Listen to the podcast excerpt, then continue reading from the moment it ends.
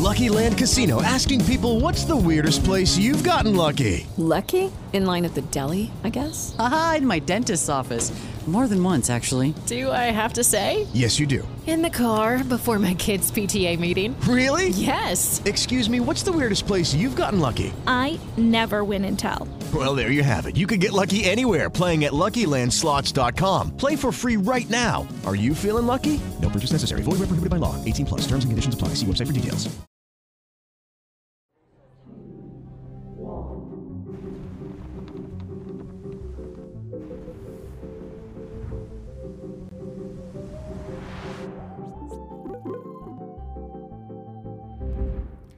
Salve, salve, amigos da ciência em todo mundo! Muito boa noite! Tava ali no planeta Vênus com as meninas, aí um salve para Yas e para Cris. Foi muito legal lá o bate-papo com elas. Desci correndo aqui.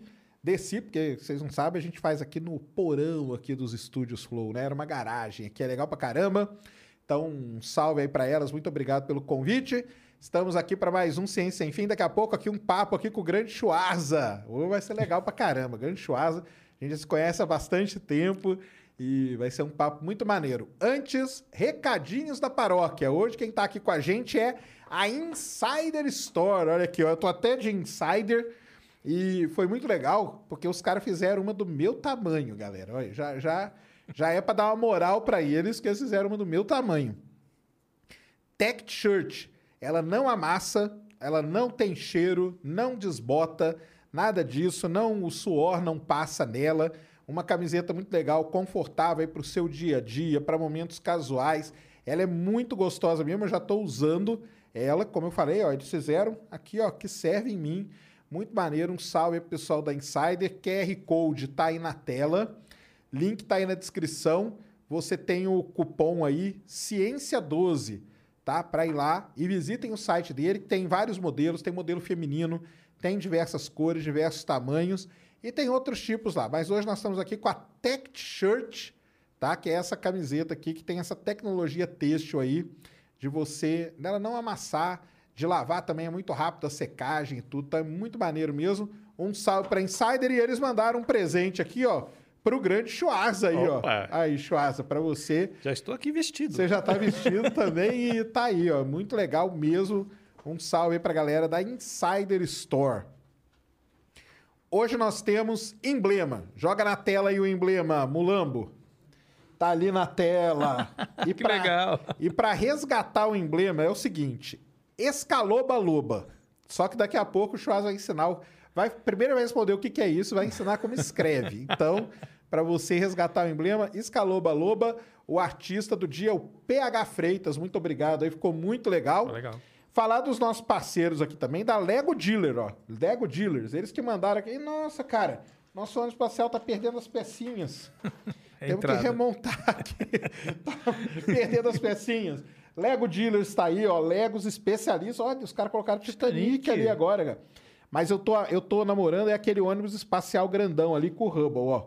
Oh. Manda pra gente, cara, que eu vou montar ele aqui ao vivo com os convidados, que não vai ser um dia só. Mas tá aí, ó. Esse que tá aqui na mesa é um ônibus espacial também, dessa coleção Creator aqui, ó. Que com a mesma peça você monta três Legos, tá? Então, muito legal a galera do Lego Dealers. Mensagens hoje. Vamos deixar 10 de 10 Sparks e 10 de 20 Sparks você entra aí no cienciasemfim.com.br, adquire a moedinha aqui do Studios Flow, que é o Sparks, e manda pergunta pra gente, que vai ser muito legal, beleza? Schwarza, cara, muito obrigado por ter vindo aqui. Eu que agradeço Valeu demais. e vamos começar explicando aí o que é o tal do escaloba-loba, cara. E como que escreve, né? Escaloba-loba é, como é, é S mudo, C-A-L-O-B-A L-O-B-A de novo. Pronto, tá aí, ó. Então é só começar com o S mudo e depois vai tranquilo, Escaloba tá? Loba. E da onde que veio o Escaloba Loba, cara? Então, cara, quando eu era um jovem juvenil, lá nos anos 90, tinha uma música do Shaggy que era muito legal. Era é, Mr. Lova Lova. Hum, Entendi, conheço. Mr. Lova. É Mr. Lova Lover, né? E eu entendia é, Escaloba Loba, cantava assim e saí por aí cantando, anos da minha vida cantando desse jeito. Até que durante uma palestra que eu fiz, alguém me corrigiu. Falou assim, ah, mas o que, que é que você fala no começo? Ah, é uma música do Shaggy, Escaloba Loba.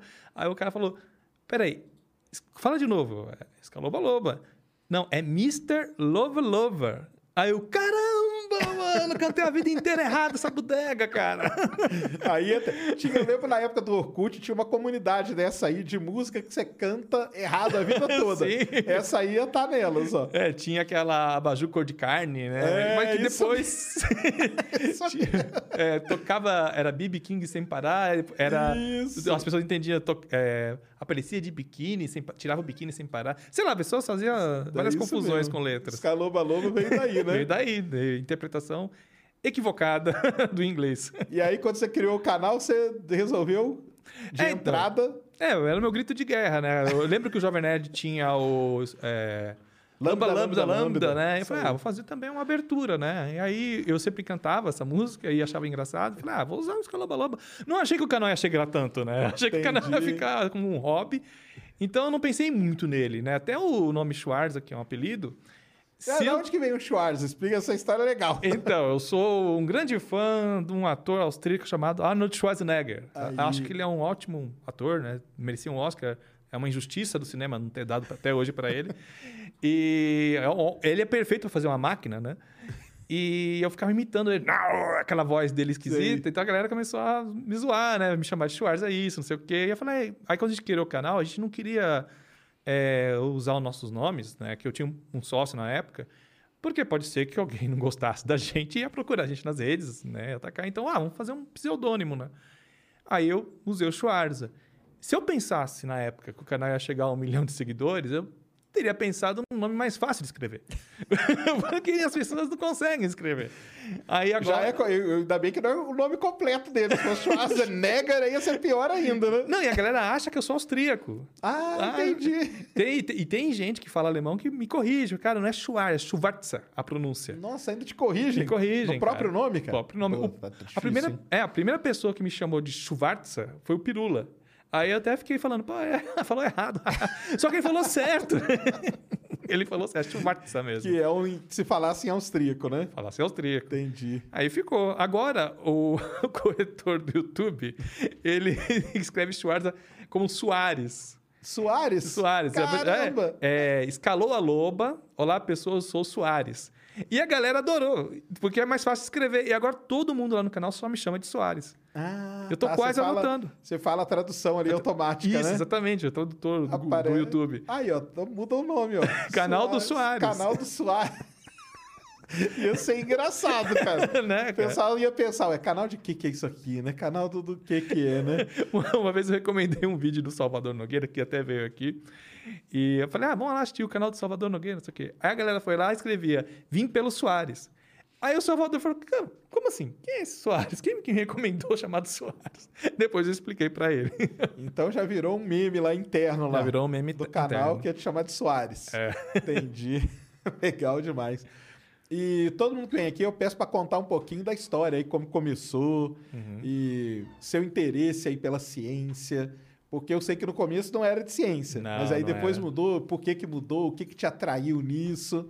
E conta aí para nós a sua, sua jornada aí. É, então, esse ano fez 10 anos que eu tô nessa coisa chamada YouTube, né? Olha que legal, hein? Em cara? 2011 a gente Aí fez o esse canal. ano aí é o a Pirula, né? Todo mundo É fazendo mesmo, 10 né? anos, né? 10 anos. A gente, tá, a gente tá aqui desde quando tudo era mato. Só mesmo. E na época eu surgi aí, na época que deu aquele boom de videogames, né? Era Minecraft, era GTA. Minecraft que era principalmente, assim, o jogo que a pessoa fazia mais. E a gente fez esse canal, né? Era eu e um sócio. E a gente aproveitou um pouco desse boom. E como todo boom, uma hora, né? Começa a cansar a galera, começa a dar aquela... O senhor o que era? Minecraft, basicamente? A gente fazia um pouco de tudo, mas o que dava mais views era Minecraft. Então a gente tinha uma saga. Ah, Minecraft tinha personagens. Mas E- jogava no criativo ou não? Não, jogava no Adventure, cara. Ah, tá. Não, jogava no Adventure. E aí, aí começou a dar uma saturada, né, no, no tipo de formato. E eu também parei um pouco de jogar, já não estava me interessando tanto. Então, aí meu sócio também deu uma desanimada, ele foi fazer outra coisa e eu acabei assumindo o canal. Aí, nessa época, eu já, a gente já tinha batido 100 mil seguidores. Que legal. Aí eu pensei, poxa, eu tô entrando em 100 mil lares. Eu, eu, eu tenho que fazer alguma coisa que eu acho que seja relevante, né? Para fazer valer, né? Esses 100 mil pessoas que estão me seguindo. E eu sempre gostei muito de ciência, né? Eu não tenho formação científica, na verdade, eu estudei para ser desenhista. Depois eu conto a história de desenhista, mas eu sempre gostei muito de ciência por conta de uma tragédia que foi a Challenger em 86. Marcou mesmo. Marcou, e eu fiquei pensando na coragem das pessoas de terem feito aquela missão. E foi muito televisionado, né? Eu tinha acho que sete anos na época. E também na mesma, no mesmo ano teve o cometa Halley. Sim. Então isso mexeu. Eu era uma criança, informação, essas coisas acontecendo. Aí mexeu com, meu, com a minha imaginação, né? E aí comecei a colecionar super interessante. Fui apresentado a Carl Sagan, é, Mundo de Bickman. Então eu sempre gostei muito. Eu acompanhava lançamentos de ônibus espaciais, adorava esse tipo de conteúdo. Então sempre estava por dentro das, das notícias. Quando descobriram o Apophis, na época, acho que em 2004, eu acompanhei tudo e nem tinha canal. Então eu sempre fui muito ligado. Então pensei na época né, que eu bati os 100 mil. Estava meio cansado de games, né? Falei, poxa, vou tentar fazer um vídeo de ciência. Sei lá, cinco curiosidades sobre o Sol e vendo que dá, se vai ter um feedback interessante. E o vídeo foi muito bem. E acho que isso lá em 2014. Caramba. Foi um vídeo cinco curiosidades sobre o Sol Esse foi o primeiro vídeo de, de ciência. científico, assim. Foi. Que E a- legal. E, aí ele deu certo, falei, pô, a galera recebeu bem. E eu comecei a fazer mais. Só que, como eu disse, eu não tenho formação científica, eu tinha muito medo de falar besteira. Então, na verdade, quem me procurou foi a SAB, a Sociedade Astronômica Brasileira, e eles me colocaram num programa chamado Tutorar, que ia ter um astrônomo como se fosse meu tutor, e ele ia me orientar, né, para fazer os roteiros. Eu escrevia, mandava para ele, ele falava, tá aqui, tá certo, tal. Então, teve essa parceria com eles e eu come- comecei a ter mais confiança de fazer os conteúdos, porque realmente é, é muito fácil você falar uma besteira aqui, né? Chegar aqui na internet e pegar uma fonte, às vezes a fonte está equivocada ou mal traduzida. Então, aí eu tive essa parceria, parceria e deu muito certo, cara. Quando eu mudei o, o conteúdo do canal em 2014, eu lembro que a gente demorou três anos para bater 100 mil eh, seguidores. Quando eu mudei em 2014 para falar de ciência, aí acho que em um ano a gente bateu, acho que quase 400 mil, acho que ganhou 200 mil em um ano, 300 mil em um ano, uma coisa assim, foi meteórica o crescimento.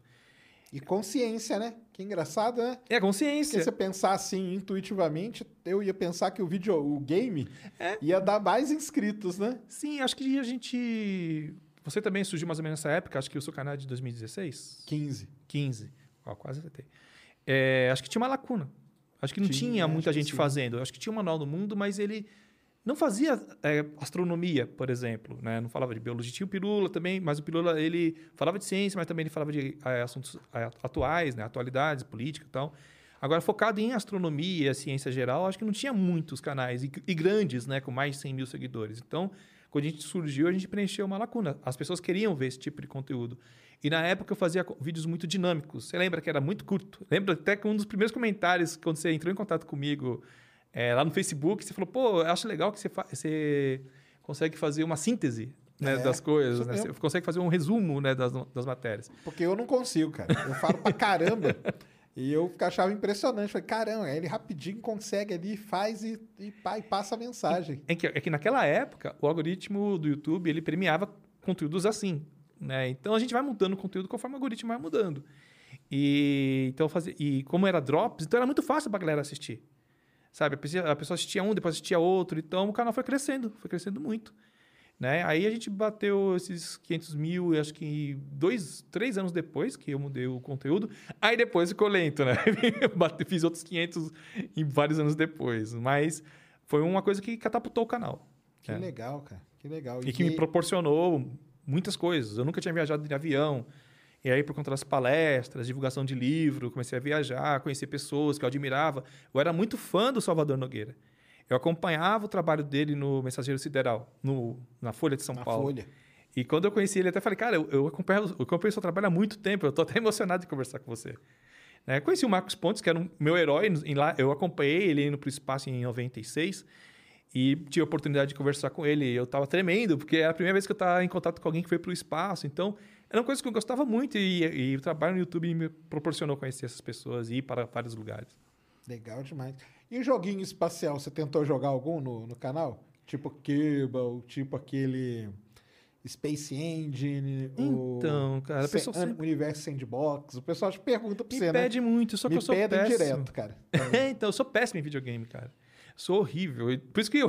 cara- Por isso você mudou, né? Por isso que eu mudei. Porque o cara que realmente jogava bem, ele Era acabou seu- saindo. Ah, tá, era o E seu sócio que jogava. Eu era o cara da piada. Ele ia jogando, eu, ah, que coisa tosca. Ele ficava falando umas Ah. lorotas, assim, né? Eu era o alívio cômico. Tipo um nerd player, vocês faziam. Isso, exatamente. Tá. Então, eu não era o, o gamer mesmo, né? Entendi, Eu- entendi. Eu sou bom só em Street Fighter, cara. Street Fighter e Super Mario. O resto eu sou negação. Aí as pessoas falam, eu tentei jogar esse jogo. Eu acho que é legal que você faz um- uma simulação de sistema solar. É, você uns. pode simular, por exemplo, em- vai, e se o Apophis colidisse com a Terra? Você pode fazer essa simulação. Então, eu achei interessante, mas eu pensei que, como eu ia ficar muito perdido jogando, ia ficar chato de assistir um vídeo do. Ah, pô, o cara nem sabe, nem sabe jogar. E sabe que na internet tem sommelier de tudo, né? Tem sommelier de, de todos Ah, os sim, jogos. claro. As pessoas falam, pô, olha aqui, cara, por que o cara se propôs a fazer isso? Nem sabe jogar direito. Então acabei não fazendo. Mas eu pensei, cheguei a instalar, acho que tem instalado no meu computador. Só É. que como eu tava apanhando muito, eu falei, ah, não, deixa quieto. Eu só pergunto também, ah, joga o Space, o Space Engine e o Universo Sandbox, que são esses de simulação, que aí eles não são bem jogos, né? Que você pode ir Uhum. montando e tal. Isso aí, acho que um dia eu ainda vou ter coragem ali de sentar e fazer. Agora, tipo aquele No Man's Sky, que aí é Hum. jogo mesmo. Esses aí eu não... Isso aí o pessoal pede pra você jogar também? Quando? Pedem, mas preci- esses jogos precisam de tempo, né, cara? Tempo pra caramba. é muito tempo, é muita exatamente. coisa pra fazer. E eu. ah, eu tava até brincando com você antes de chegar aqui, que eu não sei como você consegue organizar seu tempo, cara, porque eu faço cinco vídeos por semana, né? E todos esses vídeos têm roteiro, e tem revisão, e tem edição, e, e não me sobra muito tempo pra mim fazer coisas, né? Pra mim, né? Até eu vou, tô prestes a escrever um, um próximo livro agora com a Opa, Planeta. Ah, vamos falar dos livros aí. É, e tipo, eu já tô preocupado, porque o tempo livre que eu tenho vai ser para escrever. Então, meu tempo é muito exprimido. Eu não consigo pegar um jogo que é muito denso, pra pegar e detonar. Tem que ficar ali, né, horas e horas e né, tem que, vai ter que aprender e depois vai ter que fazer, Sim. né, as, as Tem várias missões, né? séries de ciência, que nem tem na Netflix, acho que é o. Não sei se é Netflix, que é uma sobre astronomia, agora me fugiu o nome. Mas as- eles sempre me recomendam séries que falam de física. Dark eu assisti. Mas. vários- Ah, sim, é, não dá tempo nem de assistir Não dá, séries, cara. Eu não É. consigo, porque o YouTube consome muito, cara. Você sabe como é que é, né? Então a gente tem que ficar acompanhando as atualidades, o que está acontecendo, porque né, eh, se você demora. É até uma coisa que eu ia comentar aqui, por exemplo, as pessoas cismam que eu tenho treta com você. Exatamente, cara. Que. O pessoal é direto, né? O pessoal Direto. fala isso. que, tipo, a gente fica sempre por dentro do que está acontecendo no, no, É. no segmento. E às vezes você posta o mesmo tema que eu tô postando. Exato. E aí- Isso é muito engraçado. Aí a galera, ah, copiou o Sacane, É. né? Caramba, o Sacane foi mais. É melhor o Sacane porque ele é mais rápido que você, não sei o quê. Eu falei, caramba, mano. O pessoal fala isso mesmo. é como se a notícia tivesse dono, né? Exato, não. E, tipo, faz te- já faz um tempo que você tá aqui no Ciência Sem Fim, né? Aí tem gente que tá sempre me cobrando pra vir aqui nos comentários. Aí tinha um cara que escreveu assim: Poxa, você nunca. Você não foi ainda no Ciência Sem Fim. Aí um cara respondeu: É porque ele é tretado com o Sacane. Eu Falei, Caramba, caramba! cara, olha, olha a quê?" imagem que a cara tá vendo. Cara, a internet é muito foda por causa disso, cara. Tem nada que isso. É, Não, cara. é doideira. Não, o pessoal sempre fala: ah lá, o Schwarza copiou o Schwarza. Eu falei: é, copiei mesmo, cara. Então, fazer o quê? Já tava pronto ali, né? Foi mais fácil. A gente, a gente brincava entre a gente, né? Que a gente ia inventar uma treta falsa pra ir no Treta News. Exato, pra poder dar uma subida no- no- nos números, cara. que antigamente, né? O Treta News era o que catapultava canal. Com certeza, não, com certeza. O É. pessoal inventa aí, não. Era que o Pirula também. O Hum. pessoal falava que, que eu e o Pirula, já um não gostava do outro. Cara, nada a ver, cara. Não sei onde que o pessoal vê essas coisas. Né, cara. falam, saber. falam isso de- é, também entre o Pedro Loss. Fala que, é, que Claro. E o, Pe- o Pedrão tá convidado para vir aqui. A gente já tá conversando com ele. Ele tá lá fazendo as coisas dele, mas ele vai vir aqui ainda, entendeu? Não tem nada de que isso, cara. É que o pessoal não conhece, que a gente já conhece faz tempo. Sim. Campus Party, né? Que a Pô, gente já, vários rolês. já teve junto, vários rolês. Viajamos juntos, ficamos Viajamos, exato, hospedados. ficamos na, na mesma casa hospedados. Imagina se a gente tivesse treta, né? Lá Né, em Recife, né? Lá em Recife. Lá em Recife, isso mesmo. O Chuasa, eu convidei ele lá em 2019 para ir. A gente fez as palestras da 50 anos do Homem na Lua. Isto. Foi legal pra caramba. Aqui em São Paulo, lá em Recife. Foi maneiro aquilo Foi lá. legal, né? cara. Foi legal demais aquilo lá, conhecendo um monte de gente diferente. Então tem, tem nada disso, galera. É porque é isso, cara. A notícia é a mesma coisa que você pegar uma notícia. Você vai na Globo, Bandeirantes, CNN, to... Uhum. Cara, se é uma. No... Por exemplo, descobriu vida em Marte. Todo mundo vai falar. Ele não vai falar porque eu falei, eu não, vou... não tem isso, cara. Né? Então tem notícias que vão aparecendo que a gente sabe que a gente tem que falar. Porque Exato. eu- E até, com certeza, que você acontece, com, com o público vem cobrando da gente, né? Olha aqui essa notícia, você não vai falar sim, não, né? Sim, e o pessoal manda muita coisa maluca, né? E a gente tem que ficar peneirando. Não, isso aqui não dá, mano. Isso aqui não tem fundamento nenhum. Exato. Tipo, uns- vida fora da Terra, né? Por conta daqueles WAPs que estão acontecendo, aparecendo, mundo afora, que o pessoal fica me zoando que eu falo que tudo é drone. Então, Ah, eu também. O pessoal enche o saco, mas é, cara. Então, eles querem que a gente fale que não é, né? Tipo, eles entendem que a ciência fala, ou ela, ela não fala o que você quer, ela fala o que ela precisa dizer. Entendeu? Só que as pessoas, elas querem... O que acontece? A gente tem vive numa cultura onde a gente é bombardeado o tempo, tempo, tempo todo por cultura pop. É filme de ficção científica que mostra a vida fora da Terra, é filmes que mostram é, vida além... É, fantasmas, essas coisas todas. Então, as pessoas crescem com esse com, essa, com esse imaginário e quer que se confirme, que a ciência confirme essas coisas, entendeu? Então, quando você fala que, ah, mas não tem evidências, eu, posso, eu até acredito que exista vida fora da Terra, sabe? Só que se existir, está muito longe e nada garante que é inteligente, entendeu? Se existir. E aí as pessoas falam que você é cético, porque, ah, tem relatos de... Eu Não, sei Cético é o maior xingamento que existe, né, pra eles, né? é, cara, você tipo, mano, eu acho que cê- quando o cara vai e me chama de cético lá no canal, eu falo, pô, mano, pra mim é um elogio, porque Claro. você tem você é criterioso pra pegar uma informação, você não pega qualquer coisa e já vai acreditando, você usa o método científico pra separar as coisas e tal. E eles não querem saber. Aí eles falam que existe um complô da sociedade, dos cientistas estão todos comprados, porque a verdade tem que ser escondida. A custo de quê? Exato. E eu falo, e, e, para combater isso aí que o pessoal fala, eu falo, cara, você acha que o sonho da NASA não é chegar e falar que achamos? cara? Exato. Os caras vão ter dinheiro. Pro re... A NASA vive uma crise de todo ano ter que ficar ali brigando por um bilhãozinho a mais. Uma... Você acha que se tivesse, os caras não iam mostrar para o mundo inteiro? Uhum. E, cara, tá aqui, ó. Tu, toda essa grana que nós investimos aí, 60 anos, descobrimos, tá aqui. Você acha que os Mas caras é. iam fazer? Eles iam esconder pra quê, cara? Pra que, que eles iam esconder? Você vê, a gente trabalha com essas informações, né, com essas notícias. E sempre quando tem um resquício, uma pequena possibilidade de ter um micro-organismo lá em Marte, né, uma assinatura de, micro, de micro-organismo que pode ter existido há bilhões de anos atrás, eles fazem um estardalhaço, eles fazem matéria, ele faz, porque eles sabem que isso gera interesse. E o- a, NASA precisa de marketing para mostrar interesse para receber verba. Então, que nem você falou, se tipo tivesse alguma possibilidade de ter vida em algum lugar, lógico que eles iam falar, não esconder. Para que, que esconder? Ia chegar um caminhão de dinheiro lá para eles, de investimento. Aí sim ia ser a tal da grana infinita que a galera fala. É, então. Aí ia ser a grana infinita. Então, não, assim, não tem por que eles esconderem, né? E o que dá mais treta lá no seu caso é esse negócio de vida fora da Terra? É, o que dá treta lá, basicamente é isso, porque é o assunto mais controverso que eu abordo lá. É, né? né? E, e tem acontecido muita coisa. Aquele Luiz Elizondo tem falado muita coisa, dado muita entrevista. Também tem aquele cara de Harvard lá, o Loeb. Acho que é o A Vila Web. a Veloeb, que também tem dado algumas declarações. E, e, e são tudo meio. No caso do Loeb é mais especulativo, né? O, Liz- o, o Luiz Elizondo ele fala muita coisa que acho que ele não consegue comprovar, acho que porque tá dando, tá dando mídia para ele. Mas o, o Aviloeb acho que é uma, um questionamento honesto que ele faz. Sabe? Ele, ele só fala assim: a gente não pode descartar. Eu acho improvável que esses UAPs aí, esses OVNIs, sejam é, de procedência alienígena, mas as possibilidades terrenas são muito mais fortes. Só, Sim. entendeu? Aí ele fala, se for, vai, digamos que é, com certeza não tem um organismo vivo ali, porque como é que é sobreviver a viajar tantos anos-luz para chegar até aqui? De repente é uma sonda com algum tipo de inteligência artificial, qualquer coisa, especulando. Então o que ele faz é isso, ele brinca com a especulação, mas deixando bem claro que é especulação. Entendeu? Só que a galera confunde. Tanto é que é por isso que a academia tem muito receio de falar de vida fora da Terra. Tem um episódio que eu acho engraçado no Big Bang Theory, que o Raj, ele, tá, ele é diretor de um planetário. Né? Aí alguém ele abre um espaço para perguntas né, para o público que está lá. E aí sempre vem a pergunta de vida fora da Terra. Aí ele fala: Ah, existe a possibilidade, se o planeta estiver numa zona habitável, não sei o quê. Ele deu uma possibilidade. Aí alguém estava fazendo a cobertura daquela apresentação e fez a, no- a notícia depois, no dia seguinte. Astrônomo não sei da onde fala que há possibilidade de ter vida não sei aonde. Aí ele, meu Deus, não falei isso.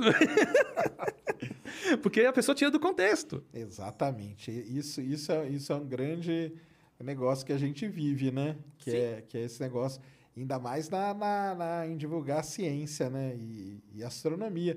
Eu até falei aqui com as meninas aqui do. Nunca vi um cientista, né? Uhum. Que assim, não, cara, tudo bem. Na astronomia tem muita coisa louca, mas não, não impacta tanto, né? Não. A não ser o dia que pousar um ET aqui no meio da gente, aí vai impactar. Mas enquanto isso, não impacta. Diferente da área de saúde, que tem Neste momento. um impacto assim direto, né? Uhum. Mas você tá fazendo pauta quente também, né? Sim. Pauta quente que você já fez pauta fria? Então, ah, é, tô tentando. Eu falei, eu falei que tô fazendo um esquema de vídeos agora. Tem alguns vídeos que eu faço meu ao vivo e alguns vídeos são gravados. Os gravados eu tento fazer pauta fria, né? Mas é, às vezes eu cancelo a pauta fria quando aparece alguma coisa ah, quente. sim, porque Porque tá é isso que no dia movimenta. né? É, então é isso que movimenta o canal, né? A gente precisa trabalhar. A gente trabalha no YouTube e a gente não quer falar para ninguém. A gente quer falar para cada vez mais pessoas, porque o canal cresce, você consegue investir mais, contratar mais pessoas, fazer um trabalho melhor. Então, eu uso mesmo das pautas quentes e eu uso títulos bem chamativos, porque uma coisa que um colega da divulgação, que agora não lembro o nome dele, era um colega da divulgação, que agora me falhou a memória, mas ele falou, cara, é, não sei se. Bom, enfim, também não convém agora.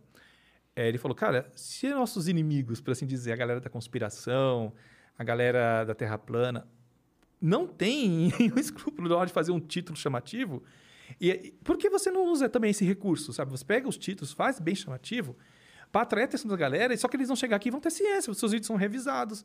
Você está falando de um jeito né, correto, né? E se a gente fica abrindo mão de fazer isso, de impactar as pessoas, chamar atenção, você vai ficar falando para nicho.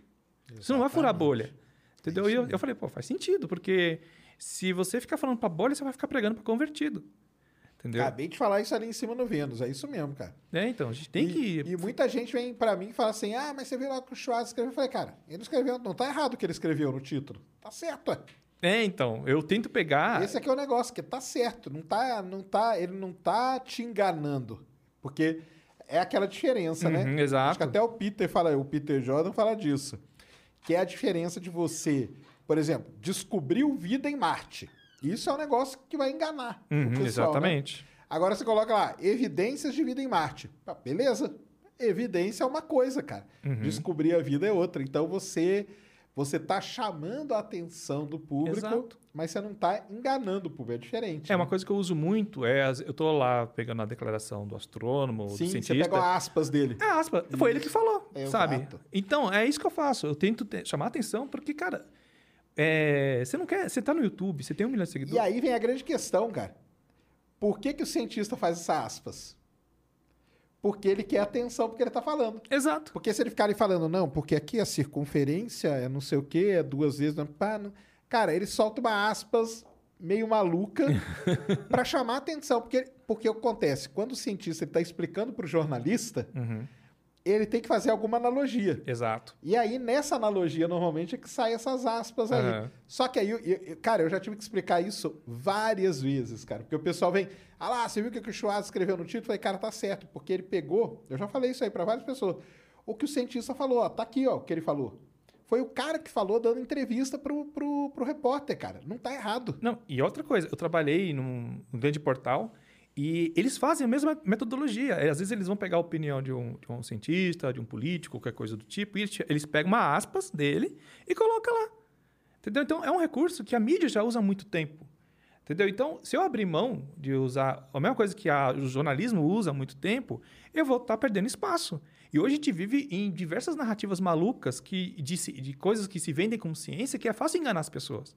Muito fácil. Entendeu? O negócio se apresenta como ciência, fala como se fosse cientista, usa o termo quântico de tudo quanto é maneira, e não é ciência. E eles usam títulos super chamativos. Eu tô lá com, com o título gigante, explicando praticamente tudo ali no título, e meu vídeo vai dar 10 mil views, enquanto esse cara maluco que tá falando um monte de lorota, 100, 200, 300 mil views. A gente perde espaço. Então a gente tem que furar essa bolha. Tem. Entendeu? E usar os recursos que tem. Só E que com outra, né? ética. Nós estamos ali, a gente não está apresentando uma. Eu brinco, eu, falo, eu dou exemplo da. Tipo, eu não estou apresentando uma tese de doutorado, cara. Entendeu? Uhum. O título da minha tese de doutorado é quase a página inteira, cara. Tanto que eu nem lembro qual que é, de tão grande que é.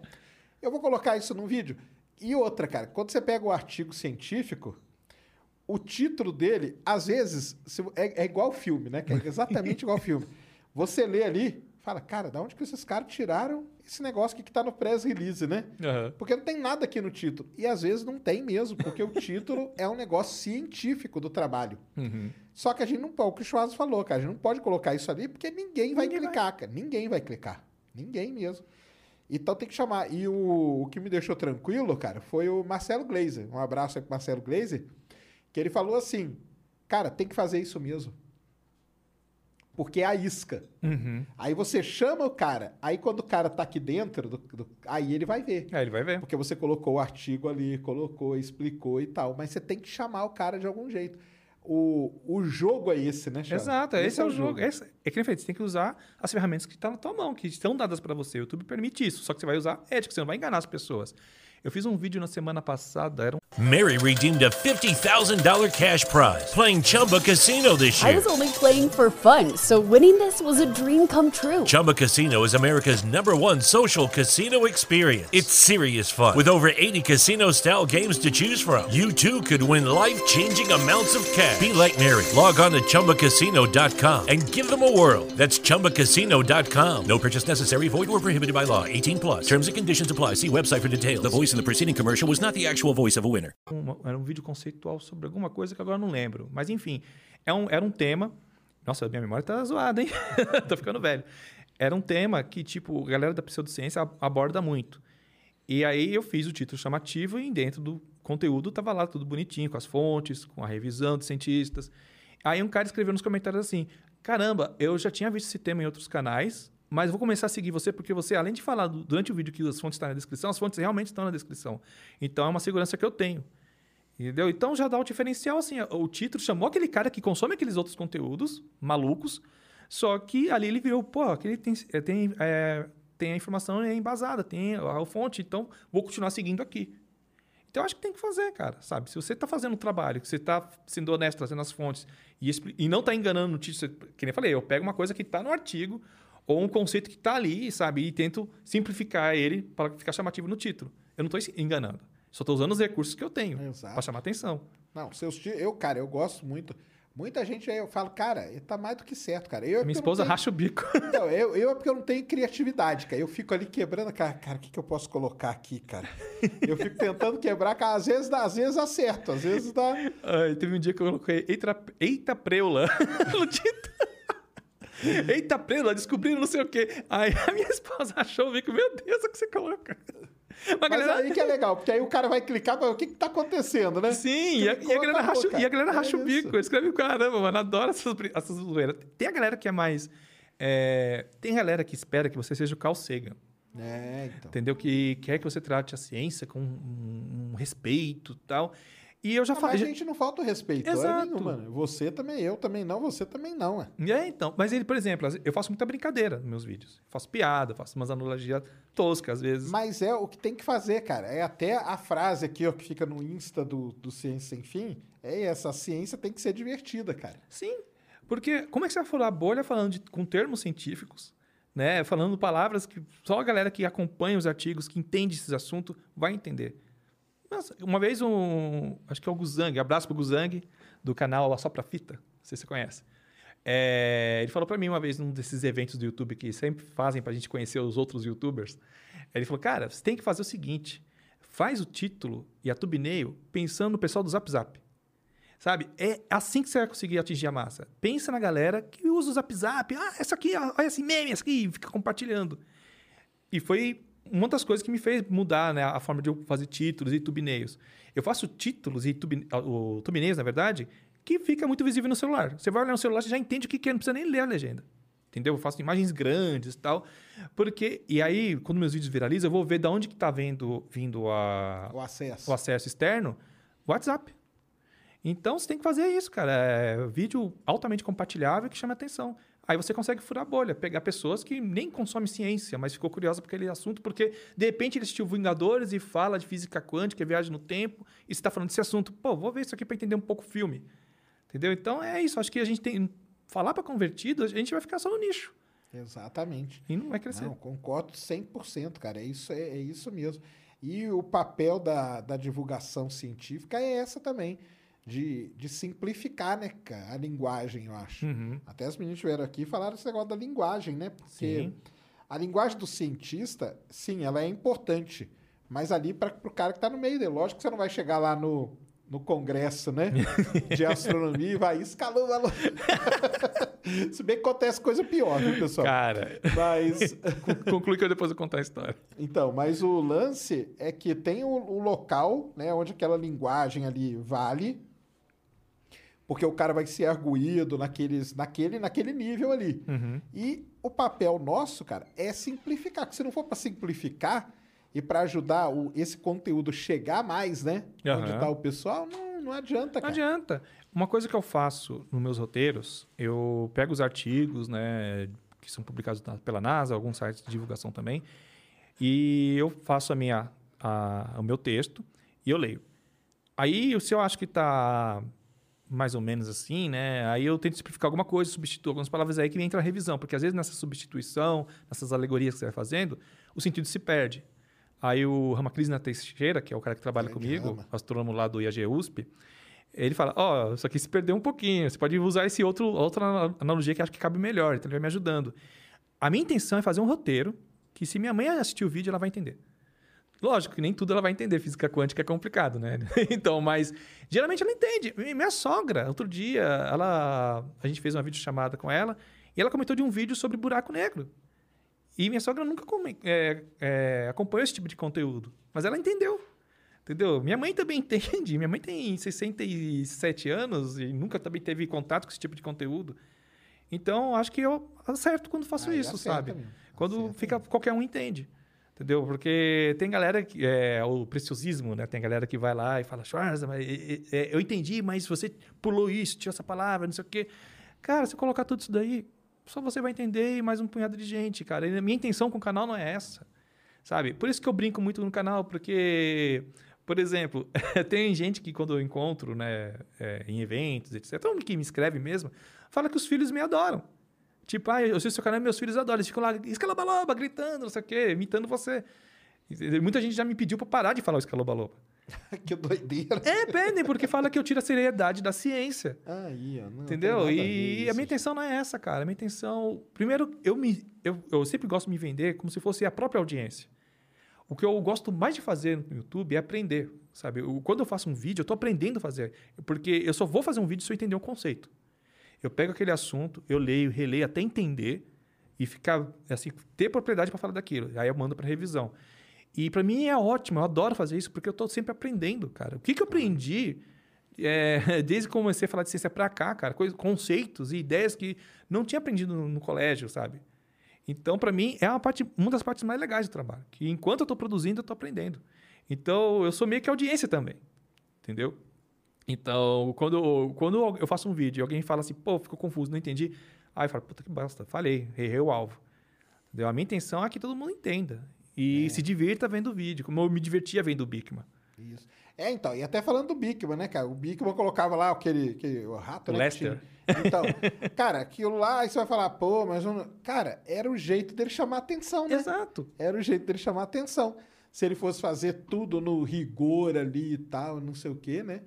Ah, o Carl Sagan era criticado, né? Quando ele, porque ele fazia a divulgação científica. Falavam pra ele que, tipo, "Ô, eu vejo mais você na capa da Time do que publicando, Publicando artigo. artigo, né? exatamente. E tinha gente que fala que... Uma vez eu fui numa palestra, numa universidade, que o palestrante, que era um, cos, um cosmólogo, acho que era... É, acho que era um cosmólogo, ele falou que a cosmologia não deveria ser ensinada pro público. Olha que doideira. Aí ele falou: Ah, então, eu tô falando uma coisa aqui, mas eu não acho que a cosmologia deve ser ensinada, porque é muito complexa. Então, acho que não vale a pena, porque eu vou ter que ficar resumindo, resumindo, resumindo e, e até o negócio perder sentido. Poxa, e o trabalho do Carl Sagan? Sabe? E o trabalho de tantas outras pessoas que falam de ciência de maneira fácil. Você, sabe? Tantas pessoas que conseguem simplificar a cosmologia. Sabe? Não é difícil, é só uma vontade, cara. Você consegue simplificar. Exatamente. Não, é esse que é o grande problema mesmo, cara, que o pessoal da academia, eles não querem gastar o tempo fazendo isso, né?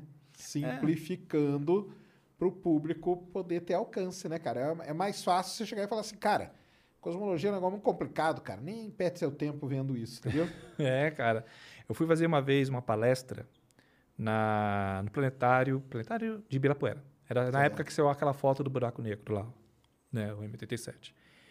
Aí eu fui lá falar alguma coisa, aí tinha um, um, um físico, um astrofísico, e um outro cara, acho que era astrônomo, né? Aí eu falei, as pessoas perguntaram, e eu respondi, dando, fazendo brincadeira, fazendo analogia tal. Aí quando eu terminei de falar, o físico chegou e falou assim, ah, tá vendo? Porque a diferença de um físico e de um divulgador, ele simplificou e acho que vocês não entenderam nada. Falou uma coisa, tipo, nesse nível. E eu, Caramba, cara. Caramba! Tipo, porra! Vou dando dois peitos, mano. No, do- No- no dois pés no like. peito. É, caraca, mano. Que doideira. Aí, tipo, achei arrogante pra caramba, cara. Porque, primeiro, que as pessoas tinham entendido o que eu tinha falado. Entendeu? Só que o cara, ele foi dar a explicação dele, falou todas as coisas com aquele preci- preciosismo científico que ele queria passar ali. E eu acho que não é o lugar, tinha um monte de criança, cara. Tinha um monte de gente que você via que era leiga. Entendeu? Então é isso que eu, que eu acho besta, sabe? Eu acho um pouco de arrogância. É, eu acho que tem, tem que ajustar a linguagem pro público que você está falando. Exato. Vai ter um lugar onde o preciosismo ali ele vale, né? Uhum. E vai ter um lugar onde, cara, o que importa é você passar a mensagem. E se o cara. Porque naquilo que você passou ali, por exemplo, lá no planetário, você falou aquilo, sei lá, 50, 60 crianças ouviram, uma delas pode se interessar por aquilo. Exato. E aí depois falar, caramba, eu vi. Aí um dia, daqui a alguns anos, quando estiver falando num podcast, vai falar, ah, onde você se inspirou? Ah, um dia que eu vi um cara falando lá no planetário e tal. Isso é que é legal pra caramba, Sim. entendeu? E se você ficar falando no preciosismo, os caras, pô, mas que coisa chata, cara, que não sei o quê. Entendeu? Aula assim, eu vou, né? eu Vou pra escola. É é que eu não tô, no, no- não é o. Não é o local, cara. Então, É, cara. não que não seja importante ter o preciosismo. É, mas dentro do, do, do seu devido lugar. e dentro do acho. que você se propõe. É claro. O meu canal nunca se propôs a, tipo, trazer um, um conteúdo super técnico. Apesar de que, às vezes, eu faço um conteúdo mais elaborado quando o assunto é mais complexo. Mas a minha intenção é trazer entretenimento. Tanto é que o meu canal tá com categoria entretenimento. Uhum. Então, eu tento transformar a ciência em entretenimento. Então, eu faço piada, faço brincadeira, faço analogia, uso muita animação, entendeu? Porque a, a minha proposta é essa, entendeu? Aí tem gente que não gosta. Eu falei, pô, mas tem vários... Aí que entra a coisa, né? É importante ter também conteúdos diferentes. Você falar, às vezes, do mesmo tempo que, tema que eu, mas você, fala de uma, você faz uma outra abordagem. E isso é legal. claro. Isso é legal, porque dá opções para a pessoa. Ah, se você não gosta do jeito avacalhado do Schwarza, tem um, tem um estilo do Sérgio, que é mais técnico, que, tra- que traz mais preciosismo do que o Schwarza, no caso. Então tem para todo mundo, cara. Sabe? Exatamente. Eu acho que é super sadio. Não, é, com certeza. Que é até o que eu falo, né, cara? O pessoal fala assim, ah, mas o fulano de tal é seu concorrente. Ca- Cara, se você pensar assim na ciência, já tá ferrado, cara. Entendeu? Porque a gente já tá ferrado de todo jeito. Ainda vai arrumar a concorrência, cara. e não tem essa, cara. Ah, imagina se o, se o Einstein não tivesse ido lá estudado tudo que o Newton fez e tal, cara. Falava, não, cara, eu sou concorrente daquele cara. Não existe Não isso, existe, cara. é colaborativo. existe. Claro, tem que, tem que ser colaborativo, né? Porque tem que estar todo mundo empurrando, né? Esse negócio pra frente, né? Sim. E porque quando acontece esse. Eu tava até falando em cima com as meninas agora. É quando acontece esse distanciamento aí, é que dá brecha pros malucos entrar, né? Sim, porque aí que tá. Eles simplificam bem as coisas. Nem, eu acho que um grande mal que existe hoje no, no Brasil, agora vai ter gente que vai me xingar, é o olavismo. Porque o Olavo de Carvalho, o que, que ele faz? Ele, o mundo é muito complexo. As pessoas que estão com a nossa idade, né, é, essas mudanças que estão chegando, assustam as pessoas né, em diversos âmbitos. Então, o que, que o Olavo faz? Ele, ele, ele inventa um eixo do bem, um eixo do mal. Né? Ah, tudo que é ruim é comunismo, tudo que é, que é bom é, é conservadorismo, cristianismo e tal. Então, ele, ele faz uma coisa... é, tem um nome agora que me fugiu, mas ele faz o negócio preto e branco. E aí o cara que está lá confuso, que está todas essas mudanças e essas discussões acontecendo, até descobertas, descobertas científicas que pode colocar em xeque suas crenças, convicções, o cara e oferece. E eu, eu usei o Olavo como exemplo, mas várias pessoas na internet fazem isso. Ele, ele traz lá uma opção super simplificada, né? E de fácil entendimento, de fácil assimilação. E é fácil, é, te seduz muito fácil, sabe? Então, esses caras, eles são. Eles seduzem muito mais do que a ciência, porque a ciência, que nem eu falei no- lá no começo, ela não fala o que você quer, ela fala o que ela precisa falar. É. Entendeu? E muitas vezes essa galera aí, que, né, que simplifica muitas coisas, fala o que o cara quer ouvir. Sabe? E aí ele consegue encaixar as convicções dele dentro de uma ciência inventada deles lá, um negócio que se apresenta como ciência. E pronto, a gente já perdeu essa pessoa. Exatamente. Aí a gente fica, aí ainda fica com arrogância, com competição, mano, aí já era. Aí entrega de vez e. Não, é assim mesmo. Aí que entra esses malucos, tudo que a gente conhece, terraplanista, entraram aí nessa brecha, cara. Exato. Puxa, quantas pessoas falavam que tipo. Afastou e foi, cara. É, quantas. Isso quando eu abordava o tema, que hoje eu não tenho mais paciência né, de falar. Mas na época que eu abordava o tema, eu perguntava: por que, que você acredita que a Terra é plana? Por quê?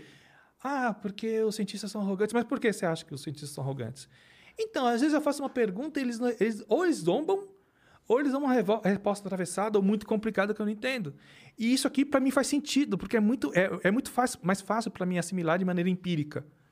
Entendeu? Pronto, já era, a gente já perdeu esse cara. Então a gente tem que falar também, tem que simplificar, tem que ter paciência.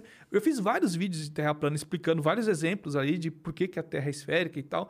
E tinha gente que reclamava, Schwarz, não perde tempo com isso. Eu falei, não, não é perder tempo. Sabe, ele tá com essa dúvida, eu vou falar. É que hoje eu não aguento mais falar, porque eu já acho que usei todo o meu Ah, argumento. Mas hoje também já deu uma. Não, é, e o, o cientista ele tinha que ter a humildade, né, de, de descer, né, cara? E, cara, tem que falar nesse nível aqui, não tem como, cara. É, É. aqui que nós vamos atingir a galera, entendeu? E quando eu tiver ali nos no meus pares ali, aí eu falo nesse nível aqui, porque é o nível. Mas tinha que ter isso aí, né? Mas eu acho que a divulgação agora tem. Tem, melhorado, já tem bastante Tem. divulgador, né, que tá começando. Uma coisa que eu reparei, que eu falei, né, que eu comecei a divulgar ciência em 2014 e você veio em 2015. E esses dias eu estava procurando algum conteúdo de ciência e aí vi uns canais que ou que imitavam o meu estilo, até na arte, ou que imitavam o seu. E eu falei, que, poxa, que legal, né? São pessoas que de repente se inspiraram no nosso trabalho. né? Então tem um monte de canal que é Space alguma coisa, com o mesmo, mesmo formato assim, de mesmo layout, mesma Isso. fonte. E eu, caramba, que legal. A gente está inspirando essa galera, sabe, de certa forma. Então, pô, se, se a gente já aju- ajudou a criar uma comunidade que fala desses assuntos, pô, o nosso trabalho já valeu a pena. Eu, do meu jeito espalhafatoso, você do seu jeito, e os, a outra galera também faz do seu jeito. É importante, cara. Acho que não tem que ter uma forma só de divulgar ciência. Porque o público é muito diferente. As pessoas têm gostos diferentes, né? Tem tempos diferentes. Né? Tem, o Pirula faz vídeo de uma hora. É, então, exatamente. Eu falar, tem, tem o Pirula que faz vídeo grande, tem o Salvador que faz um resumo ali na semana, tem o outro que fala daquilo, tem o pessoal que fala da parte da saúde ali, tem o. né? Sim. E aí vai indo, tem os vídeos do Pedro que são tudo trabalhado pra caramba. Os documentários. tudo, Documentário mesmo, que é legal. Que é muito também. legal. Que aí o dele não é pauta quente, né? Ele faz mais pauta, Pauta fria, fria. Mas que é legal pra caramba. Então vai tendo. Se você juntar tudo isso aí, tem o Iberê Tem Iberê. com, com, com as coisa mais coisas prática. prática e tudo. Então você vai juntando tudo isso, cara. No final você tem aí no cômpito geral, né? Tá bem, tá, tá coberto, tá legal, né? E É uma, uma grande comunidade. e é bom que tá chegando em mais gente, né? Então o, o Pedro já tá com o quê? 2 milhões, você já tá com um milhão, né? Sim. Pirula tá bateu um milhão também, né? Não sei, já bateu? Acho que não. Tá né? perto, tá perto, tá também. perto. Então isso é bom, cara, porque é mais gente aprendendo, né? Sim. Essas coisas. Isso que é importante. E é engraçado. Eu lembro que, cara, eu, a minha vida deu uma curva assim que, eu, que é inimaginável. Como eu falei, a, a minha vocação e tudo que eu estudei era para trabalhar com quadrinhos, desenho. Ah, é? Você Né? chegou a fazer? Cheguei, quadrinho? cheguei. É mesmo? É, eu, então, eu trabalhei com quadrinhos eróticos. Eu não consegui trabalhar na Marvel e DC. Eu, Mas era o começo. É, no começo. Eu fiz vários testes para Marvel, para DC, e eu não passei em nenhum. E aí um cara me ofereceu um, tramba- um trabalho. Cara, eu trabalho com quadrinhos, só que são quadrinhos eróticos, né? Você vê o problema com isso? Eu falei, ah, não. É, uma- é legal que eu vou praticar, né? Colocar em prática a minha, minha técnica e vai pagar minhas contas. Então, eu aceitei. Então, eu ficava o dia inteiro pintando piroca, pintando essas coisas. E- Você que desenhava mesmo? Não, só pintava nesse caso. ah, você né? coloria. É. Ah, legal. E desenhos eu mandei, mas não passou. Depois, posteriormente, descobri que eu sou um pouco daltônico, talvez seja por isso que eu não passei. né? Tipo, pô, o cara Pode ser, né? Pode ser, já pensou, pinta- cara? descobri que eu sou um pouco daltônico, aí, tipo, trabalhava com cor, como? Sabe? Mas eu fiquei anos trabalhando com isso e continuando mandando teste. Então, E você nunca pe- pensou em criar na época canal sobre isso, não? de quadrinhos? É. Cara, Ou ensinando a desenhar? Cara- tem alguns hoje, né? Tem, tem bastante. Eu tenho até um amigo que faz isso. Só que eu sempre fui muito leigo de internet. Olha só, Ah, tá. c- quem criou o canal foi o meu sócio. Ele me convidou para participar, né? Porque eu não consumia. Até hoje eu não consumo muito, sabe? E então eu era muito leigo, eu não imaginava que da- dava para fazer isso. Na internet. Fazer... Cara, eu, eu sou muito tiozão, cara. Assim, eu tinha 20 e poucos anos, mas já era tiozão, não entendia nada da internet. Então, eu nunca que imaginar na minha vida que eu ia bater um milhão de seguidores numa plataforma de internet falando de ciência. Foi uma virada maluca na minha vida, assim. Eu nunca imaginei que ia acontecer isso. Eu achei que eu ia passar a vida inteira pintando piroca, cara. Porque eu já tava desiludido, já. Ah, aí, ó, aspas aí pro corte, ó. JP, JP é meu aluno, ele que faz os cortes aí, ó. Pega, aí vamos usar, vamos usar a estratégia do, do Schwarz, ó. Pega aspas dele aí pro corte, ó. Tá? Piroca pagava as contas? pagava contas com corpos nus? Como assim? É coisa assim, né? Mas aí você ficou quanto tempo nessa de, de, de... É colorista que o pessoal Colorista. É, eu comecei em 2007 e parei em 2000... Quando o canal começou a ajudar a pagar as contas, que foi por volta ali de 2016. Quando o canal começou a dar um valor que conseguia pagar as contas sem depender dos quadrinhos, aí abri mão porque eu me sentia muito mal, cara, fazendo aqueles quadrinhos. E não porque eu sou um cara moralista, não, pô, eu gosto de Feira da Fruta, eu gosto de um monte de besteira. Mas é porque era uma coisa muito agressiva para as mulheres. Eram uns quadrinhos assim que, tipo, era, tinha muita humilhação, coisas meio de estupro, sabe? Umas coisas pesadas. Entendi. E aí eu comecei a me sentir mal fazendo aquilo. Meu, que é isso, sabe? Que mente pervertida que pensa que fez coisas. essa história aqui. Né? Meu Deus, essa pessoa precisa passar no psicólogo, urgente, porque olha só as coisas que ele imagina. Entendeu? Então eu tava louco para sair. Né? Aí quando o YouTube começou a dar uma renda assim, era o mínimo que eu conseguia para sobreviver, uhum. porque a galera acha que você vai entrar no YouTube e você vai ganhar mais de dinheiro. E, nossa, para até eu ganhar uma, uma grana que era mínima para sobreviver, foram cinco anos. Cinco anos. Aí quando eu consegui ganhar uma grana legal, eu falei, ah, abro mão disso aqui, não quero mais fazer. Aí eu comecei a me dedicar 100% pro canal. E hoje eu só vivo do canal. O canal virou só seu trabalho, seu tudo mesmo. É renda principal. Única. Não, tem os livros, né? Ah, então. Tem os livros. Livros, sim. Vamos falar. Sim. Mas antes de trabalhar com quadrinhos, eu era. É, eu trabalhei com entregas de artigos, de festas e tal, e também já fui carvoeiro. Aí, ó. É, eu fiz de tudo, cara. Eu fiz servente de pedreiro, fui carvoeiro, o que mais que eu fiz? É, balconista, fiz um monte de coisa. Legal. Aí veio pra, pra, Terminou no YouTube, Terminei né? no YouTube. De... o Cúpero lá fala que eu devia ser coach. tipo, cara, você tem uma história de vida foda. Mano, vai lá, tipo, do, do, carvão ao universo, inventa alguma coisa assim, sabe? Exatamente. não, é não. E é muito, é muito legal mesmo quando vira assim. E, e o legal é que aí começa a aparecer. Porque quando você começou, né? Tipo assim, não tinha nada, né? Tinha e tal. Nada. Aí quando começa a aparecer, vem uma marca e te procura, né? Poxa. Aí cara. vem outra. Aí você vê que você tá. Ou às vezes vem uma televisão, né? Que quer falar, né? Uhum. Algum portal também. Vamos falar isso aí que você. Você aí, durante a pandemia, você foi para o UOL, né? Sim, fui no UOL, fiz alguns vídeos sobre Covid, que eu já estava fazendo no meu canal. Né? É, porque aí seu canal, ele não fala só de assunto. Tem essa. Vou falar isso também, né? Uhum. O seu canal, o canal de Chuasa não é um canal de astronomia. Ele fala de ciência em geral. geral. Então, tá, às vezes tem vídeo de astronomia quando o tema, né? Tá, uhum. tá. Mas tem vídeo de outras áreas da ciência. Tecnologia. Também. Falo de um pouco de tudo. E na época que estourou a pandemia, eu fiquei assustado, porque eu já, é, acho que eu já falei no canal, mas eu tive problema de saúde, então eu sou meio, meio, meio neurótico, assim, com coisa de doença. Então eu fiquei um, bastante assustado. E eu vi que tinha muita desinformação né, no YouTube sobre isso, sobre vacinas, de não tomar vacina, de que a, a, o vírus tinha sido inventado, que não sei o que, um monte de coisa maluca. Então eu comecei a fazer. Comecei a fazer e nem dava view, sabe? Os views, o, o, na verdade, eu, tava, eu tinha muito dislike nesses vídeos. Porque a galera não queria, porque a partir do momento que você está falando de Covid, essas coisas, eles acham que você está tomando partido, tomando posicionamento político, que não é. Você está falando de uma, de uma situação né, que está acontecendo. Aí vem a famosa frase gostava quando você falava de ciência, né? Nossa, Ou de astronomia, é, né? Todo dia é uma frase assim, sabe? Todo dia. Nossa, saudade quando você falava de astronomia, saudade quando você não se misturava com política, não sei o quê. E eu falei, não estou falando de política, eu estou falando de uma coisa que eu acho importante esclarecer as pessoas do que está acontecendo. Então eu fiz uma série de vídeos lá no canal quando começou. Aí quando eu achei que estava já estabilizado, que não tinha, que eu não podia mais contribuir, aí deixei para os caras que realmente mandam, que é o Atila, o pessoal do Olá Ciência, que tem feito um trabalho muito legal sobre orientação. Eu nunca vi um cientista que orienta as pessoas sobre Covid. Só que aí o me procurou. Que eles falaram, ó, a gente estava pensando em fazer uma série sobre Covid para orientar, que nem você tem feito, né? Quais são as prevenções, a- o- os protocolos para você sair de casa ou ir em evento, qualquer coisa. Aí eu topei e fiz. Eu fiz uns 11 vídeos, acho que foi mais ou menos isso. E aí foi interessante porque a galera começou a falar que eu me vendi. Porque eu comecei a falar de Covid, numa época que o país estava polari- polarizado, e se você falava de prevenções sobre a pandemia, você era de esquerda, você era contra o governo. E não, eu só estava falando, orientando o que estava acontecendo, né? A evolução da coisa e as novidades em relação à vacina, em relação à desco- descoberta de remédios e tal. Então, estava só informando, trazendo informação. Só que a galera achava que eu estava me vendendo. Ah, pô, pro UOL, meu Deus, sabe? Finalmente agora, é, obrigado.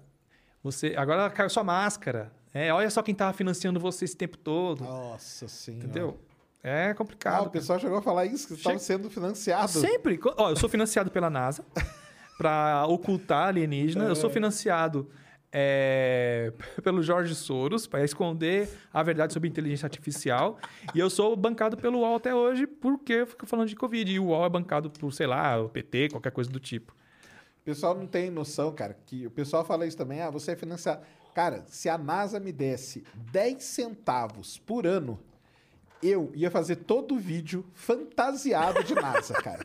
Da cabeça aos pés. Né? Você ia ter certeza que eu tava recebendo grana da NASA. Se fosse um centavo por ano, eu ia, eu ia fazer isso, cara. O pessoal, cara, ah, eu sou financiado pela NASA, eu não vou falar, cara. Eu vou falar é muito, cara, não é pouco, não.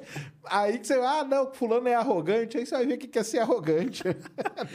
Ah, não, cara. Eu, fi, eu, achei, eu aceitei fazer esse tra- trabalho porque eu achei que na época era importante. O meu canal falava de ciência, então eu achei como divulgador científico era importante também abordar esse tema. P- Pelo menos no começo da pandemia, com as informações que eu podia dar, passar para eles. Tinha uma médica me ajudando na época. Legal. Que hoje ela cresceu pra caramba. é A do- a doutora Letícia Dourado, acho que é o nome dela.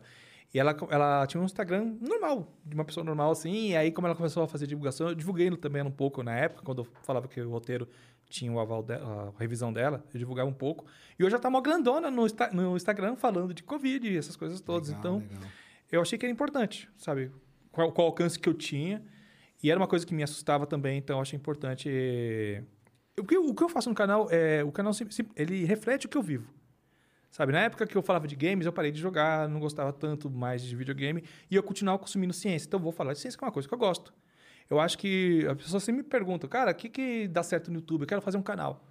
Né? O que, que eu faço? Eu falei, cara, é a fórmula, né? O pessoal É. quer uma fórmula, né? não existe fórmula, tem, cara, cara. Não é. existe. Eu tô aprendendo até hoje. Entendeu? Ah, mas uma coisa que eu aconselho é fala de coisa que você gosta, cara. Você consome filme? Fala de filme. Você consome videogame? Fala de videogame. Eu gostava, gosto muito de ciência. Então vou falar disso. Entendeu? Aí dá certo. E sobre caminho, da- é, caminho de pedras de ouro do, do YouTube, sempre aparece, né? A pessoa perguntando: "Que é? como é que você faz para chegar no milhão? Que sei o quê. Pô, quando- aí você fala, cara, 10 anos, cara. 10 anos e 10 até hoje anos apanho. fazendo vídeo. e durante muitos anos, todo dia, né? Que você faz, só não faz sábado e domingo. Você, Você não né? faz só sábado e domingo, mas teve uma época que eu fazia dois vídeos por dia. Ah, você chegou a fazer Cheguei a dois fazer por dois dia, por É dia. verdade. Entendeu? Porque a galera acha que você fica rico, né? Eu lembro que quando eu morava em Perus, e vira e mexe era reconhecido. E Peru- Perus é a periferia de São Paulo, né? Então eu tava lá andando, comprando alguma coisa, alguém me reconhecia. Poxa, é, e aí? Caramba, você tá aqui em Perus, cara. Tô... Ah, é? O que você tá fazendo aqui? Então, eu moro aqui. Você mora aqui? Pô, eu achava que você morava em Alphaville. Falei, não, cara. Pô, não, pô, moro aqui, moro ali, nos prédios da Coab. Entendeu? E a galera acha que a gente ganha mais de dinheiro. Entendeu?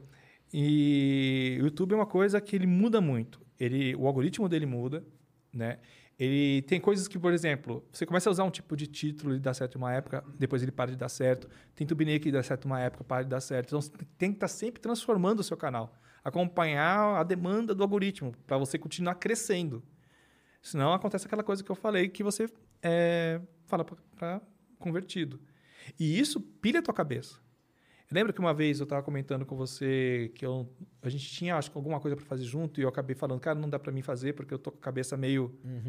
Então, isso é o YouTube faz, pilhando a minha cabeça. Sabe? Porque você, você fica numa crise de ansiedade.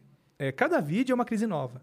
Porque você fica pensando é, que tema que você vai procurar, que título você vai usar, que thumbnail que você vai usar. Aí o vídeo sai, você fica monitorando o vídeo para ver se vai dar certo, porque o meu canal é minha fonte principal de renda. Exato. Então eu tenho que cuidar dele né, com todo... Isso é outra coisa que eu falo aí, que o pessoal que às vezes vem me encher o saco falando de você, cara.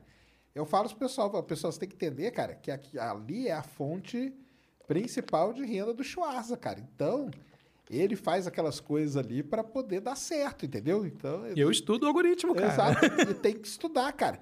E tem, eu até falo pro pessoal, eu falo, cara, eu sou um cara assim privilegiado, entendeu? Porque eu faço ali vídeo e tal, e não sei o quê, mas eu tenho meu trabalho. Assim, se amanhã ou depois o YouTube dá, dá um pau, entendeu? Eu continuo com o meu trabalho e a vida segue. Uhum. Mas tem muita gente igual você que depende do, do YouTube. Então o cara tem que estudar o algoritmo, não tem, Tem que jeito. estudar, né? cara. E, E, tem, e tem que jogar. Eu falo, tem que jogar o jogo, cara. Esse é o jogo. É o jogo. Quem colocou as regras? O algoritmo colocou as regras, então nós vamos seguir as regras que ele colocou. Não, e é uma coisa que acontece no YouTube é assim. é, quem tem canal vai se identificar. Você faz um vídeo, e o vídeo bomba. Aí o YouTube vem com aquelas mensagens. Parabéns, você, esse vídeo está bombando, você Ele está... lá mexe com. É, Né? aí você, ah, que legal. Aí você começa a fazer vídeos com aquela mesma número de views. Aí vai chegar uma hora que vai falar que aquele vídeo já não é mais especial, aquele número de views não é mais especial. Vai falar, suas views estão normais. Né? Aí você fala, caramba, não estou mais acertando. E aí sai um pouquinho daquela, daquele número de views, baixa um pouquinho. Ah, esse vídeo poderia ter sido melhor, não sei o quê, seu público não está se atraindo. Então você fica naquela coisa de ratos, cara, que você fala, meu Deus, o que tem que fazer? O canal está caindo. Ele mesmo, ele man... é para quem não sabe, isso aí é um- uma ferramenta do YouTube que a gente tem no celular, né? O estúdio, Estúdio. que ele mostra ali. Então você postou um vídeo, ele, ele vem a mensagenzinha assim, ó. Horas depois ele começa a aparecer, né? Aham. Opa, seu vídeo tá com visualização normal. Você fala, pô, que merda. né? Podia estar melhor, né? Aí, ó, o pessoal tá mostrando pouco interesse. Lucky Land Casino asking people what's the weirdest place you've gotten lucky? Lucky? In line at the deli, I guess? Aha, in my dentist's office. More than once, actually. Do I have to say? Yes, you do. In the car before my kids' PTA meeting. Really? Yes. Excuse me, what's the weirdest place you've gotten lucky? I never win and tell. Well, there you have it. You can get lucky anywhere playing at LuckyLandSlots.com. Play for free right now. Are you feeling lucky? No purchase necessary. Void where prohibited by law. 18 plus. Terms and conditions apply. See website for details. E esse negócio, cara, se a pessoa não tem um controle, vai pirando, Vai né? pirando, cara. E aí o que acontece? Quando os vídeos eles não vão bem, o YouTube começa a te esconder. Exato. as recomendações caem. Porque o que faz o canal é, crescer são as recomendações. É. E aí, se você vai tendo vídeos que não estão tendo muito visibilidade, ele vai escondendo e isso o canal flopa. Eu tenho, tenho amigos que têm canal de 1 milhão e 200 mil que dá 10 mil views, 5 mil views. Porque o, o YouTube esconde. E a pessoa não sabe mais como fazer crescer. O canal ficou viciado. Então, então isso É é aí que o pessoal até pensa que em criar um novo canal, né? cria um novo canal ou desiste. É. Sabe? Acaba desistindo. Então, é uma- um negócio muito ingrato. A pessoa acha que, tipo, pô, esse youtuber é legal. Até falam, né, que na, na minha época, na sua época, criança queria ser jogador de futebol. Né? Ah, quando eu crescer, eu quero ser jogador, jogador de futebol. Hoje é ser youtuber, ser tiktoker, sei lá, qualquer coisa do tipo. Mas aí o pessoal tem que fazer a seguinte conta, e eu falo, beleza, cara, mas faça a mesma conta que você faz para jogador de futebol. Qual a porcentagem de Neymar que você tem no mundo? Em vista da quantidade enorme Exato. de jogadores de futebol que você. Cara, pega só o Brasil, os, talvez centenas de milhares de jogadores de futebol que surgem, quantos que despontam? No YouTube é a mesma, Mesma coisa. Você- Exatamente. não, vai, não é todo mundo que vai ser tipo um, sei, um Felipe Neto da vida, entendeu? E é, é um ou outro ali, um outro aqui, o PewDiePie no mundo e tal. Cara, que são milhares, milhões de pessoas e um ou outro que surge só. Então, É, então, é a mesma coisa. Não é fácil, cara. Então eu vejo muita gente pilhando, ficando deprimida mesmo, sabe? Porque ah, começa a se culpar. que é o tal do burnout, né? Burnout, fala, nossa, né? cara. Você já teve? Nossa, ano passado, É? porque eu tava praticando, eu praticando, eu tava fazendo vídeos pro UOL, fazendo os vídeos pro meu canal, tava escrevendo o segundo livro, então era muita coisa, entendeu? E o ano passado foi um ano péssimo pro meu canal. Porque como eu comecei a falar muito de Covid, porque eu achava importante, as views caíram muito. Meus vídeos estão batendo 15 mil, 20 mil views, para um canal de quase um milhão na época, né? Então eu ficava pensando o que, que eu podia fazer, né? Tentando ter ideias. Isso com o livro para entregar e fazendo os conteúdos semanalmente para o UOL. Eu pilhei, cara. Fiquei muito mal. Sem contar que a, a própria pandemia em si me deixou muito mal. Eu comecei a ficar preocupado com meus pais, preocupado comigo. Eu não saía de casa, né? Então eu fiquei muito pilhado. Né? Eu fiquei numa situação assim desesperadora por um momento. E aí fui conversando com amigos e minha esposa me ajudou muito. Ela me deu muito apoio, sabe, para conseguir esparecer um pouco a cabeça e continuar. Mas você quebra, cara. E o YouTube é muito ingrato. Ele, ele, ele coloca aqueles bonequinhos felizes lá falando, te dando parabéns, mas isso é pra você é, te estimular a continuar produzindo mais. Exato. Porque eles querem, querem a pessoa dentro da plataforma, né? Exato. Então, e agora tem concorrência. TikTok tá crescendo pra caramba. Então, quanto mais tempo você conseguir manter as pessoas ali no YouTube, mais ele vai te recomendar. Então, você tem que pensar, o que, que eu faço para segurar a retenção do meu canal? Aí eu estudei. As pessoas, eu fico estudando em, em sites gringos. Ah, as pessoas gostam de storyline. É storytelling, na verdade. Storytelling. Então, invista muito numa, no roteiro que tem uma história para contar, que tem muitas imagens, que distrai a pessoa. Não precisa, você, não, você não precisa aparecer o tempo todo. Sabe? Você distrai as pessoas com imagens, com um roteiro que tem uma história, um ponto que vai do ponto A ao ponto B, entendeu? E eu fui aplicando isso no meu canal. E a retenção realmente cresceu. Então, para você dar certo no YouTube, você tem que estudar muito a plataforma, estudar muitas ferramentas que ela te oferece. E estudar os outros canais, o que, que os outros canais estão fazendo para crescer. Entendeu? Porque a minha vontade com o canal é que não fique só no canal do Schwarza, sabe? Eu tenho vontade de que mais para frente outras pessoas apresentem no meu lugar, porque eu vou ficar velho, sabe? Então eu quero contratar mais pessoas, mais editores, postar mais vezes por dia, fazer a coisa crescer. E para fazer isso crescer, você tem que ter mais views, entendeu? Porque cada pessoa vai, pedir um, vai ter um salário e tal. Então, eu, eu tenho que fazer isso, sabe? Eu tenho que investir no entendimento do algoritmo, entender como é que o YouTube trabalha e como é que ele espalha o conteúdo. Exatamente. Tem Porque a galera que, que fala um monte de coisa na internet, conspiração, essas narrativas anti-ciência e tal, eles estudam na- o, o algoritmo. Eles, Não é à toa que eles fazem aquilo, né? Né? ele- Eles não só estudam, como também eles investem dinheiro para o vídeo che- chegar mais longe. Então, é uma concorrência desleal com essa galera. Então, a gente tem que se armar mesmo, sabe? A gente tem que- Essas são as ferramentas, então use, aprenda a usar e você vai crescer. É isso mesmo. É aquela frase que o pessoal usa, pessoal de, pessoal até de coach que usa essa frase, eles falam assim, é, hate the game, don't hate the player. Entendeu? Odeie o jogo, não o jogador, porque o jogador tá ali jogando o jogo que tem que ser jogado. Aquela é a Sim. regra, cara. Então, não tem isso. E aí, nesse meio tempo todo, você ainda virou escritor, né? É, filho, escritor. A editora Planeta me procurou. Eles estavam com a ideia de fazer um, era os professores. Era uma série de livros sobre os professores do YouTube, uma coisa assim. Aí eles me propuseram, ó, é, a gente está com a ideia aqui de fazer um livro que seria uma espécie de catálogo. Você, aí, você topa? Eu falei, lógico, porque eu trabalhava com quadrinhos e eu tinha vontade de escrever roteiro, de criar personagem e tal. Esse livro ele não tem essas coisas, né? Não é um romance, mas eu ia escrever. E eu acertei na hora, porque foi, era um sonho meu trabalhar com, a- com esse tipo de mídia, né? Então eu escrevi esse primeiro livro, que era o do Átomo Buraco Negro, que virou best-seller. E Que ele, legal. é, ele chegou, eu não sei quanto ele tá vendendo, quanto ele já vendeu, mas eu sei que ele virou best-seller. Eu não sei quanto que tem que vender para virar best-seller. Mas esse primeiro livro era um catálogo sobre que começava desde o átomo e ia falando dos objetos da, da ciência, né, da- do campo da física quântica até a astronomia em escala. Então começava do átomo, depois planetas, galáxias, buracos negros e aí para assim por diante. Né? Então, apesar que galáxia é maior que buraco negro. Mas enfim, então esse foi o primeiro livro que eu lancei em 2018 e que foi para mim foi uma experiência louca, cara, porque aí eu tava lançando um livro e comecei a via- viajar ao Brasil para Ah, divulgar então você ele. chegou a fazer lançamento. Fiz mesmo, né? lançamentos e, nossa, eu nunca tinha entrado no avião e... Cara, pra mim foi uma experiência muito legal, porque eu sempre gostei de avião. Né? As pessoas tinham um cagaço, eu não, caramba, que da hora. Então eu sentava lá na cadeira, na hora que o avião andou pra pegar impulso, impulso e subir, eu grudando na cadeira assim, eu parecia uma criança olhando pra janela, cara, assim, nossa, que da hora. E tinha gente do meu lado fazendo, benzendo, É, sabe, com mesmo, de é medo. assim mesmo. E foi legal, conheci muitas pessoas, conheci muitos lugares, né? Fui naquela polo astronômico que tem lá em Foz do Iguaçu, que é muito legal, né? Para quem gosta de astronomia, vale a pena visitar. Então, ah, o livro me pro- proporcionou muitas coisas interessantes. Você foi em quantas cidades lançar ele? Ah, cara, perdi a conta. Eu fui em Minas Gerais, fui no sul do país, no Nordeste, agora eu não lembro, mas fui no Rio de Janeiro. Então, viajei para vários lugares divulgando. Aí, ano passado, durante a pandemia, escrevi o segundo, que era Onde Estaremos em 2200, que é uma, é, eu faço uma apanhada de tudo que foi a exploração espacial, desde quando lançaram o primeiro foguete. E as projeções, né? Quais são as próximas missões para daqui a alguns anos no futuro, né? E aí vamos escrever um terceiro que ainda a pauta é um segredo. Segredo. É, mas estou escrevendo praticamente um a cada dois anos.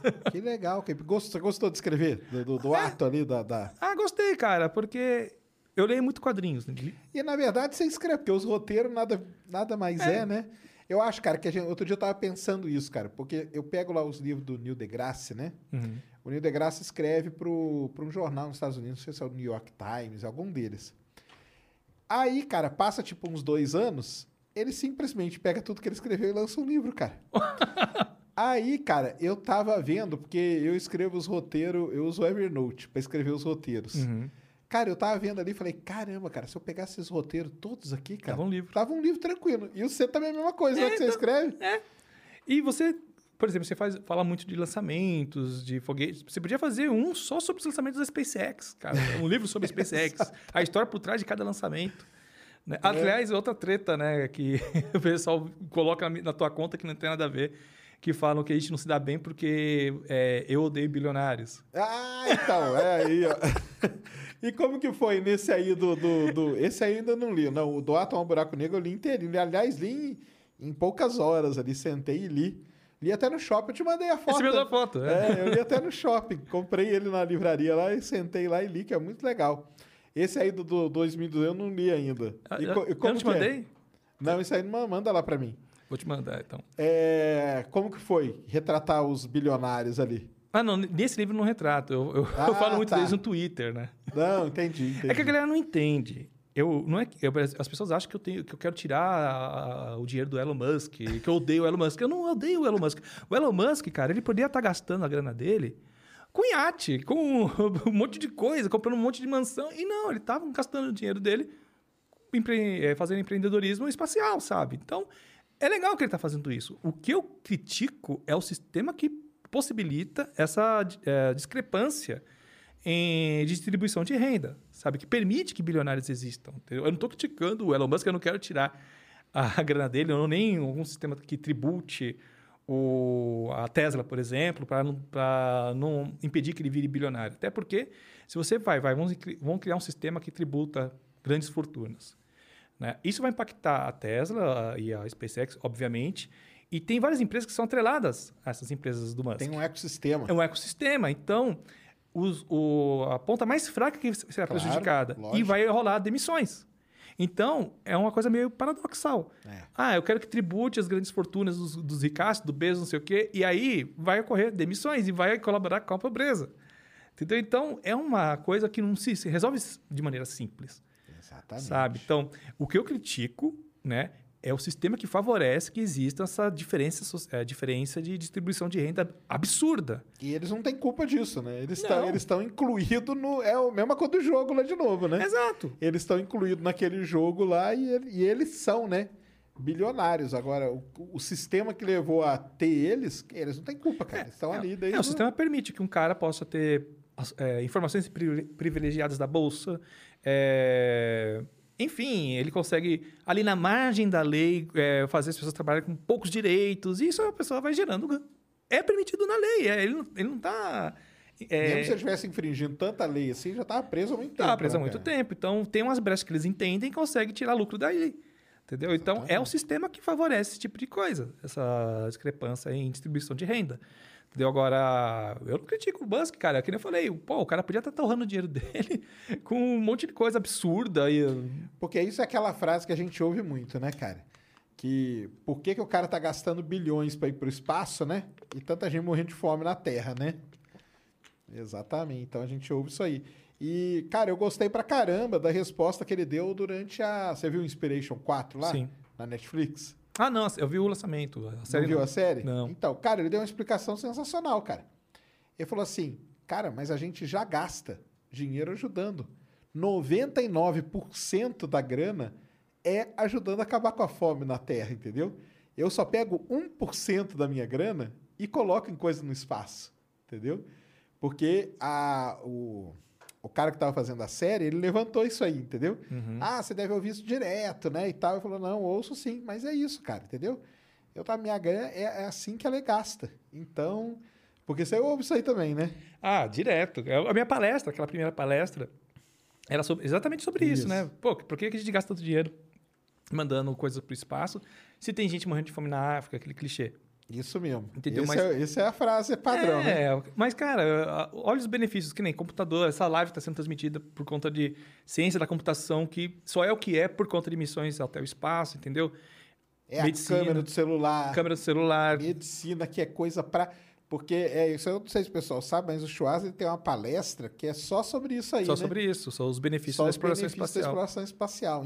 Então, cara, não precisa ir lá xingar ele, não, cara. Porque ele já fez uma palestra defendendo.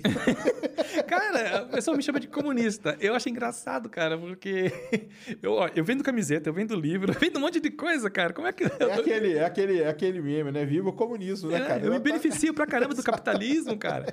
Eu só acho assim, tem- eu um- é, você pode viver num sistema, que é o capitalista, mas você pode criticar ele, você pode estar inserido no sistema, mas ter críticas, sabe? Que nem, eu acho que ah, quando as pessoas criticam, por exemplo, ah, o lance da existência dos bilionários, sabe? Realmente tem coisas que, poxa, é, merecem a crítica, mas tem coisas positivas. Por exemplo, o livre mercado, quando... Vai, vamos dar um exemplo, uma geladeira. Ah, no início do século, século passado, né, você precisava de, sei lá, 21 salários mínimos para comprar uma geladeira. Entendeu? E aí hoje você consegue comprar com um sa- salário mínimo, né? Mas por quê? Porque existe o livre mercado, existe a concorrência, existe lá as pessoas que podem arriscar lá o, o investimento X para a empresa dele vender mais barato, mas conseguir fazer uma competição e, e tornar os produtos cada vez mais acessíveis. Eu acho, eu acho aqui que é uma coisa é, benéfica do livre mercado. Então, é uma coisa benéfica do capitalismo. Só que o problema é que o- capitalismo ele gera muita desigualdade. Então, é uma coisa a ser resolvida. Então, eu posso estar inserido nesse sistema, só que- mas eu posso ser crítico a ele. Entendeu? Claro. Entendeu? É isso que a galera não entende. Se eu faço uma crítica no Twitter, eu falo lá de bilionário, a galera quer me matar. Entendeu? Aí fala que eu quero tirar o dinheiro do Bezos. Que... Não, cara, pô, eu acho legal. Eu acompanho os lançamentos. Eu, eu, eu fiz o lançamento do da Inspiration 4 lá. Entendeu? Achei mó legal. E agora eu vou matar a galera aí que critica, que é o seguinte, cara. Quer ver como vocês vão cair tudo? Semana passada, o chefe da Roscosmos, que é o Rogozin, que é lá, a Roscosmos é a NASA da Rússia. Da Rússia, tá? Da Rússia. Sabe o que ele falou? Ele falou: a SpaceX está pronta para levar os cosmonautas para a estação espacial. Olha só. Tá vendo? Então agora, cara. Era o braço a torcer. Vai lá e xinga o Rogozin. Vai lá, xinga ele lá. Fala lá que ele tá, que ele tá defendendo o bilionário. Vai lá, fala lá pra ele. Porque não é isso, cara. Ele falou, e, e isso que ele era um cara que xingava pra caramba. Ele chamava a, o Falcon 9 de trampolim espacial. Falava que o Falcon 9 era um trampolim espacial. E semana passada, lá no congresso, lá em Dubai, ele falou isso aí, cara. Olha só. Entendeu? A SpaceX agora ela tá. Ele falou, quer, porque ninguém entendeu o que eu falei. Cara, esse é o grande problema da internet, cara. Entendeu? Você fala um negócio, nego não entende nada. Ele, o Rogozin teve que explicar. Ó, vocês não entenderam o que eu falava, cara. Entendeu? Eu falava que ele precisava ter mais experiência Uhum. para que eu pudesse colocar os cosmonautas dentro da nave dele com segurança. Agora ele Justo. tem. E agora eu vou, eu, eu já vou fazer um acordo com ele, com a NASA, para levar cosmonautas na no Falcon 9. Tá vendo só? E isso que é o cara da Rússia, tá? Não é de Você vê, da cara. mãe Rússia. Então, e a gente fala lá, tá, mas os caras estão levando turistas, tal. Mas, meu, pensa, eles estão barateando um sistema para mandar pessoas para o espaço, porque tem que dar lucro, né? Não pode só, tipo, torrar dinheiro, né? Não, eles, querem, eles querem fazer uma coisa prática, que seja sustentável para eles, né? E, então, eles têm que tentar baratear a coisa toda. E isso depois vai vir- virar um benefício para a exploração espacial. A NASA vai fazer uso dessa tecnologia que eles estão usando para fazer turismo.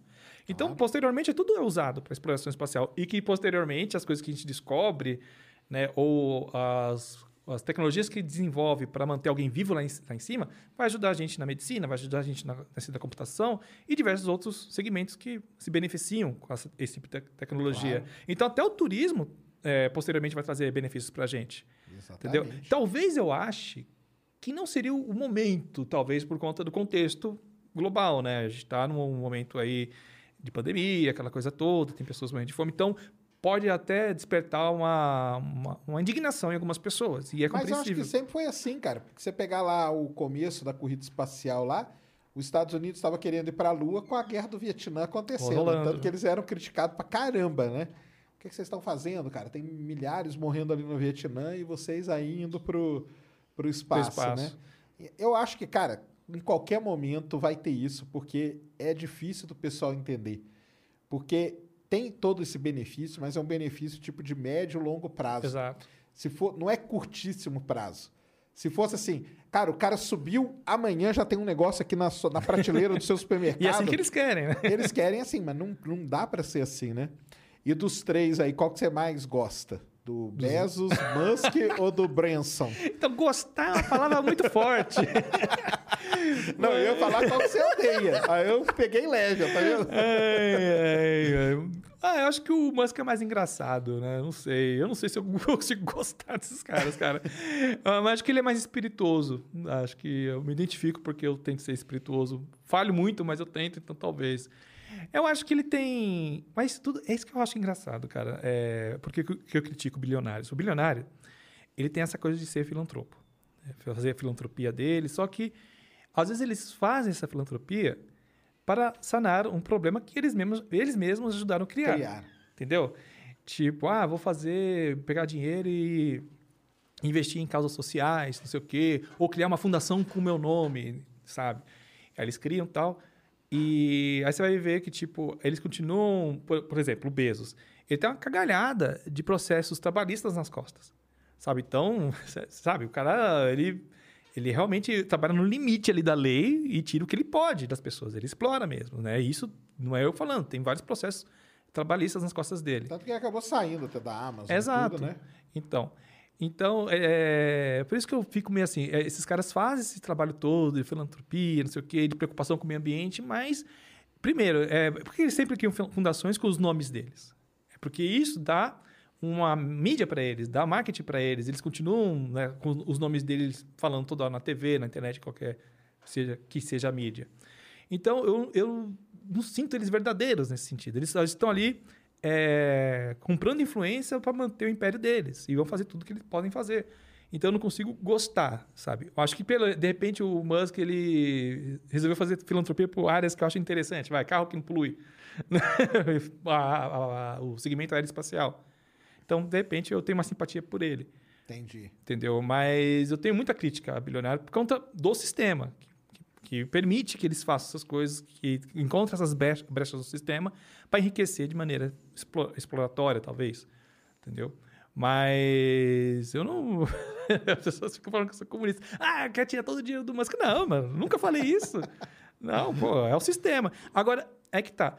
Você é, criticar bilionário é fácil. Agora, apresentar uma solução, ninguém tem. Ah, o socialismo. Mano, é utópico, cara. Aquilo que as pessoas propõem é utopia para mim. Entendeu? Eu acho que tem que surgir uma outra coisa e, e isso não é uma discussão de hoje, que eu vou ter aqui com você, de daqui a cinco anos. É uma coisa que vai demorar muito para se resolver. Se é que vai se resolver. Não é uma resposta fácil. E também quem disse que vai criar um novo sistema não vai ter problema, né? É, cara. É, vai criar outros problemas, né? Exato. Talvez diferentes. Que nem, ah, vamos colocar tudo na mão do Estado. Tá, mas tem a corrupção, cara. Se tem um, um- um Estado que não tem problema, cara, se você conseguir fazer um sistema que não tem corrupção, pô, beleza, então o Estado cuida. Mas não tem, cara, sabe? Então é complicado, sabe? Não, é muito complicado mesmo. E você está acompanhando aí essa... Porque aí tem a... Aí tudo bem. Tem a gente aí que fica tal, mas tem a briga entre eles, né? Tem as provocações.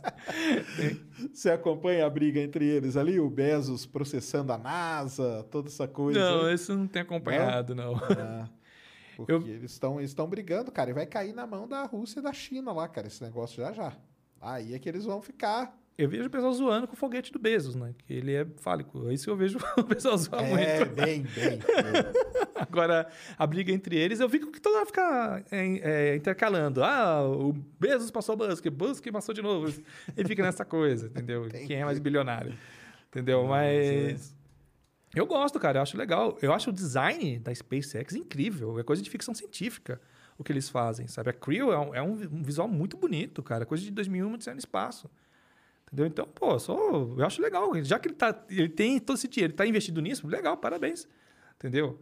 Ele podia estar gastando com iate, festas e drogas, cara. Exatamente, é. é. O dinheiro é dele, no caso, né, cara? Então, ele faz ali, ele nem põe na bolsa, né? Na verdade, a SpaceX até foi avaliada em 100 bilhões de dólares, a empresa. Só que a- o negócio dele, ele até reforçou isso semana passada, que é não abrir, entendeu? O capital, Capital dela da. SpaceX. Não vai, não vai abrir, ele vai continuar ali do jeito que tá e tudo mais. O que é uma coisa assim também de se, né, falar. Mas nessa, nessa série aí, no Inspiration 4, Ele fala umas coisas legais, cara. Também assim, também não vai saber até que ponto, né, que é, né? Que é verdade mesmo. É, não, verdade pode ter ser, mas que é ensaiado, que é falado e tal, né? Mas você curtiu o Inspiration 4? De- E desse outro bilionário ali? Porque ele foi um bilionário, né? Foi o Jared. Ah, que eu, foi. eu, não, eu, eu vi que ele era bilionário, mas não fui saber qual era o background dele. Ah, eu só vi que tá. ele tava bancando a coisa toda, né? É, não, ele bancou, porque aí teve aquele negócio, né? Ele bancou 200 milhões, porque era 50 milhões cada cento, e deu 200 milhões pro hospital lá, Uhum. de, de câncer infantil, né? Que é da onde ele levou a galera. Então, pô, legal, cara, ajudou um hospital, sabe? Se não fosse isso, não ia ter esses 100 milhões pro hospital. Então, sabe, eu, o que eu critico, mais uma vez, é o sistema que favorece, é o sistema que tem um monte de falhas e as pessoas que aprendem a usar essas falhas para benefício próprio. Sabe? A brecha ali, né? É, informação privilegiada da bolsa, compra político, influência, sabe? Então, isso é o, o problema. O sistema. Vai resolver o sistema como? Me, me apresenta uma solução, sabe? É, é muito longo sabe, né? prazo. Ninguém sabe. Criticar, pô, é fácil. Só que você não. Se você criticar sem apresentar uma solução, sabe? E isso ninguém tem, cara. Então vai continuar desse jeito. Exatamente. Mas vamos ver, né? De repente, com, o- com o Elon Musk continuando, se ele não desanimar, se as críticas de bilionários, não desanimarem ele, vamos ver se ele Eu consegue acho Marte. que ele é meio blindado com relação a isso, cara. Sabia? É, eu vi que ele tá apagando uns tweets é, sexistas dele. É. O problema, cara, é, é o, o que ferra ele é o Twitter. Sempre, né, cara? Sempre é o Twitter. Sempre. Ferra o Elon Musk, pra vocês terem uma ideia. Tanto que a, a CEO lá, a Gwen, que é a loirona lá, que é a chefe, seria a chefe dele, né? Porque ele é o, é o dono fundador, mas ele tem uma CEO. Ela já pediu várias vezes pra ele Parar de usar. dá uma maneirada, cara, entendeu? Não, não, não, dá uma maneirada. Entendeu? Aí ele, de vez em quando, dá, mas acho que tem hora que ele não se aguenta também, né? E vai lá e. Aí, por exemplo, ele precisa da liberação da FAA para o foguete dele voar. Hum. E aí o cara atrasa. Aí ele chega no Twitter e escre- escreve simplesmente assim: Aí, pessoal, quem está atrasando a ida do homem para Marte é a FAA. E piu, joga isso, cara. Entendeu? E aí, até então, você conhecia a FAA? Não, eu também não. Ninguém. De repente, vira o negócio mais conhecido do mundo. Influência do cara, meu. Influência total do cara. E vai- o pessoal vai lá na FAA xingar a FAA. Ô, FAA, você é um atraso para a humanidade. Entendeu? E os caras. Meu, eu fiquei imaginando na hora que esses caras receberam isso aí, que- o que tá acontecendo, cara? Da onde que apareceu? Ninguém sabia nem que a gente existia. Aí eles foram ver. Foi o Musk que foi lá e falou isso, entendeu? Aí, quando os caras estavam atrasando, aí o que que acontece? Os caras vão lá, vão pegar no pé dele. Uhum. Vão falar, ah, você fez isso, cara? Então, pera aí que nós vamos avaliar todos esses foguetes aqui antes e depois o seu. E aí começa essa coisa que não precisa, né? Não, ele fala uma coisa sobre Bitcoin, sabe? Ele consegue É, ele modificar. mudou, é. É, ele, muda a tendência tudo, de né? alta e queda da Bitcoin com um tweet, cara. O cara tem um poder incrível. E também ele pode se prejudicar grande no Twitter. O Twitter é uma ferramenta complicada, cara.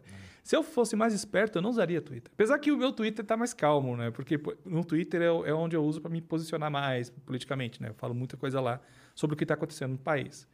E acho que eu perdi. O que eu tinha para perder de seguidores no Twitter, eu já perdi. Então, Entendi. né, agora hoje tá de boa. Agora, no canal no YouTube, como tem um fluxo maior de pessoas entrando, quando eu falo, por exemplo, aquecimento global, Aí ferrou, né? nossa, cara, eu perco seguidor sempre. Perco seguidor sempre, porque eles não. A boa parte da galera não acredita. Acho que, tipo, é aquela coisa. Tem dois é, climatologistas que falam que é fraude. E 90, os outros 99... 90 mil que falam que, que não é. Eles vão ouvir aqueles dois ali que estão falando que é fraude, entendeu? Ah, mas o fulano de tal falou que é errado. Você devia ver o trabalho dele. É, você devia ver o trabalho dele que saiu na Nature. Então, beleza, cara. Aí aqui, ó, tem o, o trabalho desse cara aqui que saiu na Nature também, mas não tem só esse. Tem esse mais 50 mil. Ah, mas aí não vale. Aí, cara, até esqueci de falar essa frase pro Pirula, que é a frase famosa dele. Cara, tal coisa, lacuna. Você pode colocar qualquer palavra aqui. Só está certa quando concorda comigo. É uma ótima frase. É isso, cara. Entendeu? Ah, não, mas saiu na Nature falando que não existe. Então quer dizer que a Nature vale? Vale, vale. E Então esses tá aqui. todos aqui? não, não, esses não valem. Ah, então, porque só, só vale porque concorda, quando concorda. É sempre assim, eles pegam aquele viés de, de, viés de confirmação e vai buscando um monte de arquivinho, de não sei o quê, de, de artigo, na verdade, de, de notícia, pra validar aquilo que ele acredita e mostra pra você. Tá aqui, ó, você tá errado, seu vídeo tá todo equivocado. Tira o vídeo daí. Aí você fala, não, mas isso aqui é baseado no sei o quê, não sei o quê. Ah, mas a universidade é comprada, esses caras aí estão comprados, eles recebem, tem um interesse por trás. Então é difícil, não dá pra dialogar com essa galera. Então Sempre o que acontece? Tem uma força Eu- por trás, né? Sempre tem uma força por trás, cara. É isso que tá. Então você vai lá debater, você perde tempo. Porque aí você vai, traz argumento, ele vem com outros argumentos malucos. Aí às vezes pega pessoas que nem são cientistas. Ah, mas fulano de tal tem uma visão e falou que a Terra ia ficar desse jeito, não sei o quê. Então eu desisto. Entendeu? Mas é um tipo de tema que quando aborda no canal, a galera já fala, pô, se posicionou politicamente, pô, gostava quando fala de política, aí des- desescreve. Gostava quando você falava de astronomia. É, aí eu. Batata, cara, eu pauso sobre aquecimento global, eu perco uma galera. No, no Acontece. YouTube. Tem os temas. É qual outro tema que é? Que é- Vida fora da Terra. Vida fora da Terra também, cara? É, porque eu sou. Eu, então, porque eu falo, né, Então, eu, eu falo, eu falo que eu não acredito, e não acredito mesmo, já expliquei mil vezes. Até a galera fica brava comigo, mas eu não que é sei, que você sei. fala que não tem vida em lugar nenhum. Eu falo que não, microbiana tal, agora inteligente, Ah. evoluída, eu falo que não existe. Não existe, pra mim não existe mesmo. É, então, eu falo lá também que eu acho que a gente é visitado. Não acredito. Eu não acho que é fisicamente possível, sabe, a gente ser visitado. E aí explico sempre, né? Por conta das distâncias, por conta da radiação, um monte de coisa, né? E aí eu falo. Aí a galera não gosta, porque eles querem que eu fale o que eles querem ouvir. Aí eu perco o seguidor. Né? E eles ficam falando, pô, você é cético, não sei o quê. Eu até acredito que pode existir, ou já existiu, alguma civilização que chegou, algum grau de tecnologia. Mas, cara, o universo tem 13,8 bilhões de anos. A gente, tá- a, a gente tá aqui há muito pouco tempo. O Homo sapiens está o quê? Há 150 mil anos. Né? Então, cara, é pouquíssimo tempo dentro do, do tamanho de tempo que o universo existe, cara. Tanto de tempo que o universo existe. Então, antes da gente, pode ter existido alguma coisa que foi, acabou e, a gente nunca vai ficar sabendo. Então, acho que, pela gama enorme de possibilidades, pode ter existido. Ou pode existir, mas está muito longe, a gente nunca vai ter contato. Entendeu? Então, eu falo isso. Né? Eu acredito que pode ter, mas acho difícil a gente ficar sabendo, entendeu? Aí a galera, não, porque é, é fogo, cara. Tem aquele Alienígenas do Passado que passa no grande canal pago lá, né? Que é o History Channel. History Channel. Com um monte de histórias malucas, cara. Entendeu? E com, e com recursos, com efeito especial, que não sei o que. Tem uma história, cara, de um cara. Eu não sei como eles tiveram coragem, porque eu teria vergonha de postar isso lá no Story Channel, que era o cara tinha. é, Mary redeemed a $50,000 cash prize playing Chumba Casino this year. I was only playing for fun, so winning this was a dream come true. Chumba Casino is America's number one social casino experience. It's serious fun. With over 80 casino style games to choose from, you too could win life changing amounts of cash. Be like Mary. Log on to chumbacasino.com and give them a whirl. That's chumbacasino.com. No purchase necessary, void or prohibited by law. 18 plus. Terms and conditions apply. See website for details. The voice in the preceding commercial was not the actual voice of a winner. tinha um biscoito que ele guardou porque ele, lá nos anos 70, ele viu uma luz no céu e aí saiu uma entidade de- da luz e deu um biscoito com as palavras, uma coisa lá, um- uma ranhura lá que só ele entende. E foi embora. E ele falou que era um recado que ele estava guardando para quando ele ter voltar e devolver para ele. Aí eles fizeram uma matéria de meia hora sobre um biscoito. Sobre um biscoito maldito de um biscoito. Eu falei, cara, eu, tô, eu fiquei assistindo para ver até onde ia a É o história. biscoito do ET, né? É, biscoito do ET, tipo fofura lá do ET, cara. E aí, tipo, aquele apresentador lá, cabelo em pé, levando mó, é, levando mó a sério. Não, porque pode acontecer que eles deixam um pergaminho pro cara e tem um formato diferente do papel. Mano, é um biscoito, cara. Que esse cara, sei lá, devia estar muito bêbado. E pegou o biscoito, botou no bolso e acordou, tipo, nossa, o ET que me deu. Sabe, cara? É uma história maluca. E eu não, eu não sei como que o Story, tem, o Story Channel tem coragem de colocar, cara. Sabe, mas a galera assiste. Assiste. Porque tá na TV. É. Né? Tá- Não, e é, e é aquele negócio, né, cara? É a, vamos dizer assim, é a explicação mais fácil, né? é. É a explicação mais fácil que tem. É igual eu brinco lá com o pessoal que, que cara, você acha que o ET vai atravessar a galáxia pra vir aqui empilhar pedra, construir pirâmide, amassar mato, cara? É muito fácil, cara. Você vê um negócio é, igual a pirâmide. Ah, ninguém. Cara, a humanidade não pode construir. Então quem que construiu? Ah, só pode ter sido os ETs. Aí fica essa explicação e ela vai atravessando, né? Décadas com essa, com essa explicação aí. Aí o pessoal vai lá e mostra, não, pessoal, que os blocos podiam ser carregados assim, assado. Tinham milhares e milhares de escravos ali que, né, acabaram construindo. Não, não, cara. ET. ET. Chegou ali, puf, pôs a pirâmide ali daquele jeitinho. Você acha que eles iam conseguir? Ah, o peso dessas pedras, não sei o quê. É subestimar a capacidade humana, sabe? Exatamente. E, cara. Ilha de Páscoa também, né? nossa, tudo, cara. Tudo que é muito Esse antigo. já, já fez vídeo da Ilha de Páscoa, Já coisas? deve ter feito, cara. 11 anos de canal. já devo ter feito, cara. Aí a galera acha que eu sou cético. E tem a, a galera que me acha. é, eles falam que, que são dois Schwarzas. O Schwarza que apresenta sem óculos, né? Ah.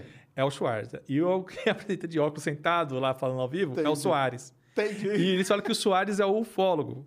Porque eu, é, geralmente é nesses vídeos que eu abordo sentado ali, que eu falo das notícias envolvendo avistamento, ou possibilidade de vida fora da Terra, ou, ou alguma coisa que o Avi Loeb falou. Então, são esses vídeos. Então, eles falam que são dois Schwarzas. O, o cético, que é sem óculos, e o com óculos é o Soares, ufólogo Entendi. né? Mas não, cara, eu sempre falo, eu sempre deixo bem claro que muitas vezes quando esses astrônomos falam isso, são especulações, não são afirmações. né? Eles estão especulando, e não é errado. É acho que é a parte divertida ficar especulando como, como poderia ser. Né? Que nem um vídeo recente que eu soltei no canal recentemente, que era um, sobre a possibilidade de ter existido uma civilização anterior à humana. né? Aí tinha dois cientistas que fizeram um monte de estudo. Eles mesmo falam no artigo, eu falei isso no vídeo, que eles acham muito improvável. Mas acho interessante é, fazer a especulação até para a gente pensar. É o exercício, né, cara? É, um exerc- exercício. É um exercício. Tipo, Isso. o que, que a gente deixaria para um povo do futuro, né? Para os arqueólogos do futuro sa- saberem quem, quem fomos. Então, era basicamente, basicamente isso, né? E eles deixavam bem claro que era uma especulação, sabe? E que, a- por exemplo, por conta do movimento das placas tectônicas, alguma coisa, alguma assinatura podia se perder para sempre. Né? Eles até citam um deserto, que é um deserto de... né? Puxa, agora eu esqueci o nome, mas é um deserto que a, o terreno tem 1,8 milhões de anos, que é o terreno mais recente né, que tem na Terra. Mais recente não, é, acho que é o mais antigo, Não, né? Gobi, Gobi, não? Acho que é.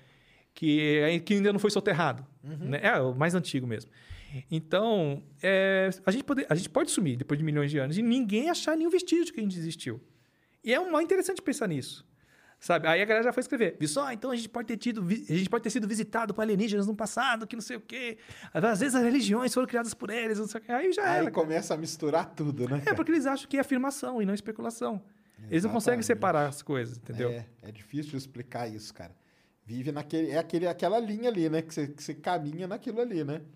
Eu fiz bastante vídeo de. Principalmente dos WAPs lá, Aham. até do relatório e tal. Ah, sabe? sim. Aí o pessoal fala, ah, tudo para você é drone, cara. Parece que tinha drone. Falei, cara, você não tem noção, cara, dos drones. Aí eu achei, cara, um negócio dos Estados Unidos com todos os tipos de drone que tem. Eu vi. Aí o pessoal falou, cara, eu não sabia realmente que tinha tudo isso. Pra mim, drone. O pessoal acha que a gente fala drone é o da, da DJI aí, É, que você compra na 25, Que entendeu? fica filmando coisinha. É, não é, cara, não é. Os, os caras são, são drones gigantescos. Pô, tem a são- China fazendo um teste com aquele eh, míssil supersônico que deu a volta no globo. Tem um monte de tecnologia sendo feita que... Que a gente não faz nem. Faz nem aliás, ideia. nem eles fazem ideia. Exato, eles estão assustados. Porque o que acontece ali, principalmente nos Estados Unidos, cara, é o seguinte: a Força Armada tá testando uma arma, o FBI, a CIA, eles não fazem nem ideia. E eles não falam Não falam, exato. Eles não falam e nunca vão falar. E a mesma coisa do outro lado, o FBI tá fazendo um negócio, ninguém do lado de cá tá sabendo. Tanto que naquele relatório, um dos itens que o cara coloca lá é o seguinte: isso só vai dar certo se colocar alguém que converse entre todas as agências Uhum. e braços da Força Armada. Eu falo, pô, acabou, cara, esquece isso aí. É, tinha até, acho que no relatório eles falando, né, que, ó, que realmente tinha uma, vai, era 144 casos, né? Isso. Quase todos foram resolvidos e tinha um ou outro ali que era nebuloso, né? E aí eles falaram, a gente tem que trazer cientistas, sabe? Que eles entendem desses fenômenos, que eles entendem desse tipo de tecnologia para tentar dar uma luz, porque eles, os militares, não sabem. Então tem que trazer gente dessas áreas de drone, de construção de drone, de aeronáutica e tal, para dar uma luz. Porque é tudo, que nem você falou, é tudo muito fechado, muito secreto. Então, às vezes, é coisa deles mesmos, que eles não Exato. fazem ideia. E eu falo exatamente isso. Sabe? Que a maior, a maior probabilidade dessas, desses dessas naves serem é, coisas daqui mesmo, da Terra. Pode ser do próprio Estados Unidos ou da Rússia, da China. Pô, a China está avançando muito rápido. Não, e eles falam tudo isso lá também, né? E uma outra coisa que, que eu falo, ah, mas o fulano saiu de lá e saiu falando tudo. Cara, normalmente esses caras que saem desses programas, eles saem muito revoltados. Por quê? Porque eles entram na, na ótima intenção. Tipo, o cara entra ali e fala, beleza, eu vou ali na, na, na aeronáutica, depois eu vou ali no FBI, vou na CIA e tal. Aí ele vai em um, na hora que ele vai no outro, não, aqui, cara, você não vai entrar. Quem disse que eu vou te mostrar minhas coisas? Não vou te mostrar. Aí esse cara se frustra e sai revoltadíssimo. Que tem segredos. que- Falando, tem segredo, os caras escondem. Escondem, cara. Eles escondem. E- e- aliás, isso aí não é mistério que eles escondem escondem as coisas. Porque uma coisa que é muito longe da nossa realidade, os Estados Unidos, cara, tá em guerra com meio mundo, cara. De sempre, né? cara? Eles têm que esconder, porque tem muita coisa ali que o inimigo deles lá não pode ficar sabendo, cara. E, e do mesmo jeito, os outros também não podem. né? E tem outra coisa também, cara, que essa, essa galera sai, né? Até astronauta. E que, acho que teve um. Agora esqueci o nome dele. É um que pisou na Lua, que no final da vida dele é, é o Mitchell. Ai, cara, o primeiro nome dele. Agora me fugiu o, nome- o primeiro nome dele. Mas ele, eh, no final da vida dele, ele tá falando muito de alienígena, que ele viu coisas estranhas no espaço, não sei o quê. Eu não sei se foi o caso dele, mas eu vejo muita gente que sai desse campo aeroespacial ou militar, é, sai dando entrevista, falando de que viu coisas ou que sabe de coisas, e vende livro, e ganha mídia, e fica, sabe? Fica famoso.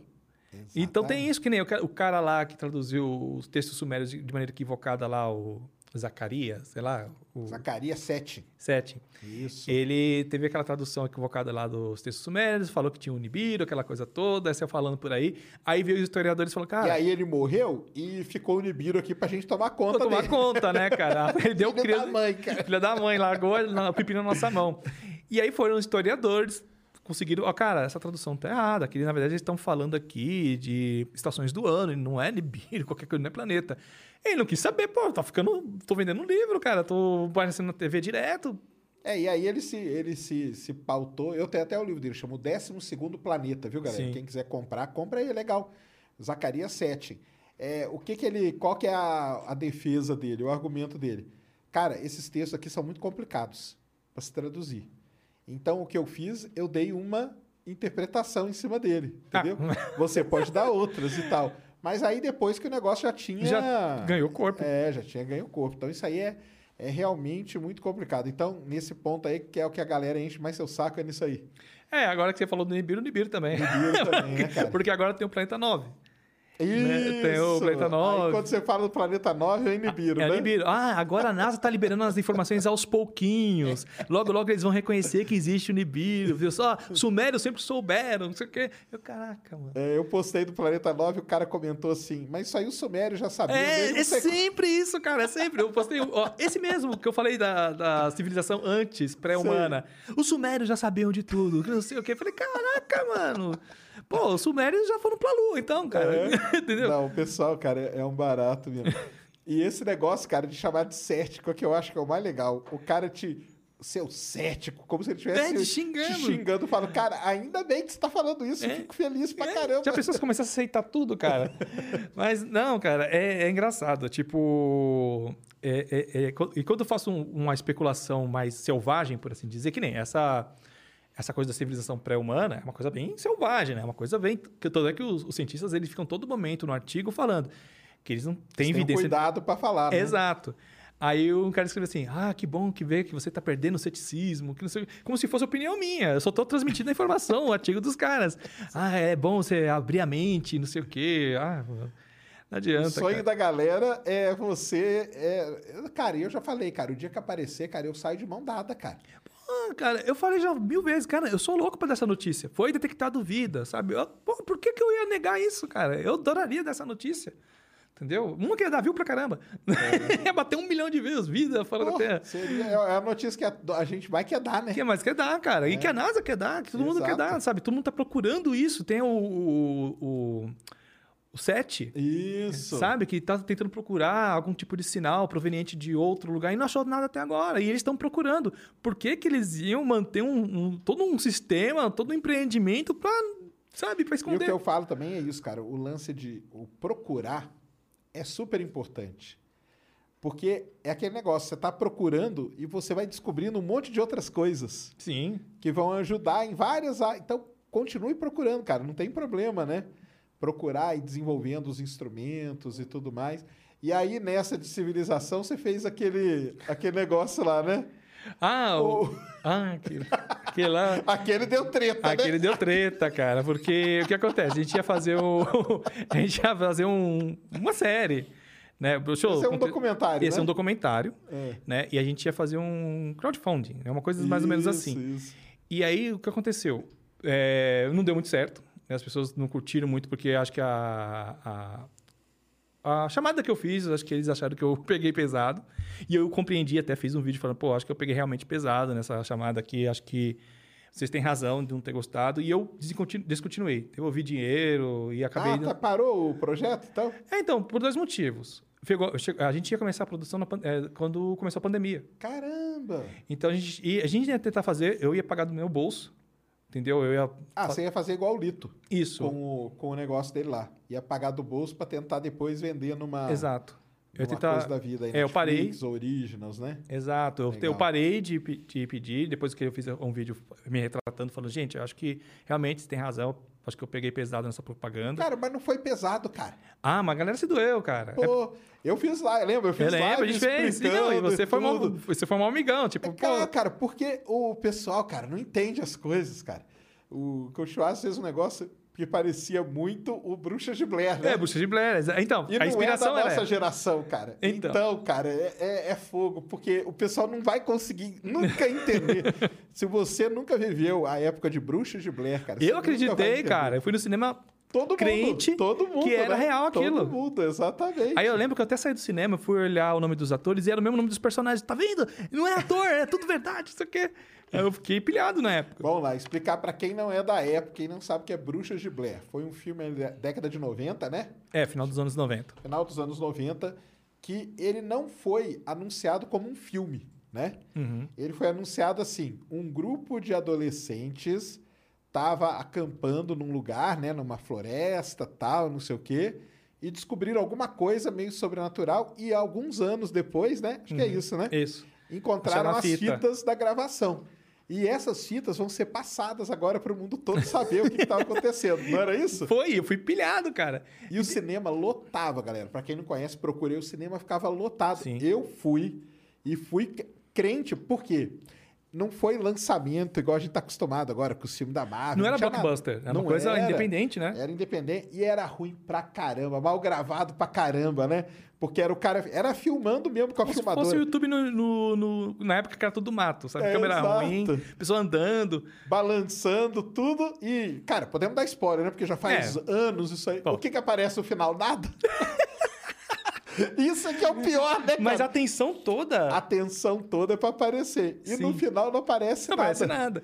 Então, a inspiração foi claramente essa. E na época eu tinha achado genial. Falei, nossa, mas que genial. Que... E, pior- e eu achei legal pra caramba. Tanto Né? que eu falei lá, falei, eu falei, galera, que vocês estão tão, tão, tão É. por fora, cara. Mas eu quis respeitar a galera que não Entendi, gostou, né? Tipo, entendi. tem galera que falou, cara, Schwarz, você não precisa pedir desculpa, a gente curtiu, mas eu, em respeito a quem não gostou, achei legal é, dar um esclare- esclarecimento e descontinuar. Falei, porque vai ficar complicado de gravar, porque agora tem pandemia, eu não vou sair de casa, né? Eu sou grupo de risco, não vou me arriscar.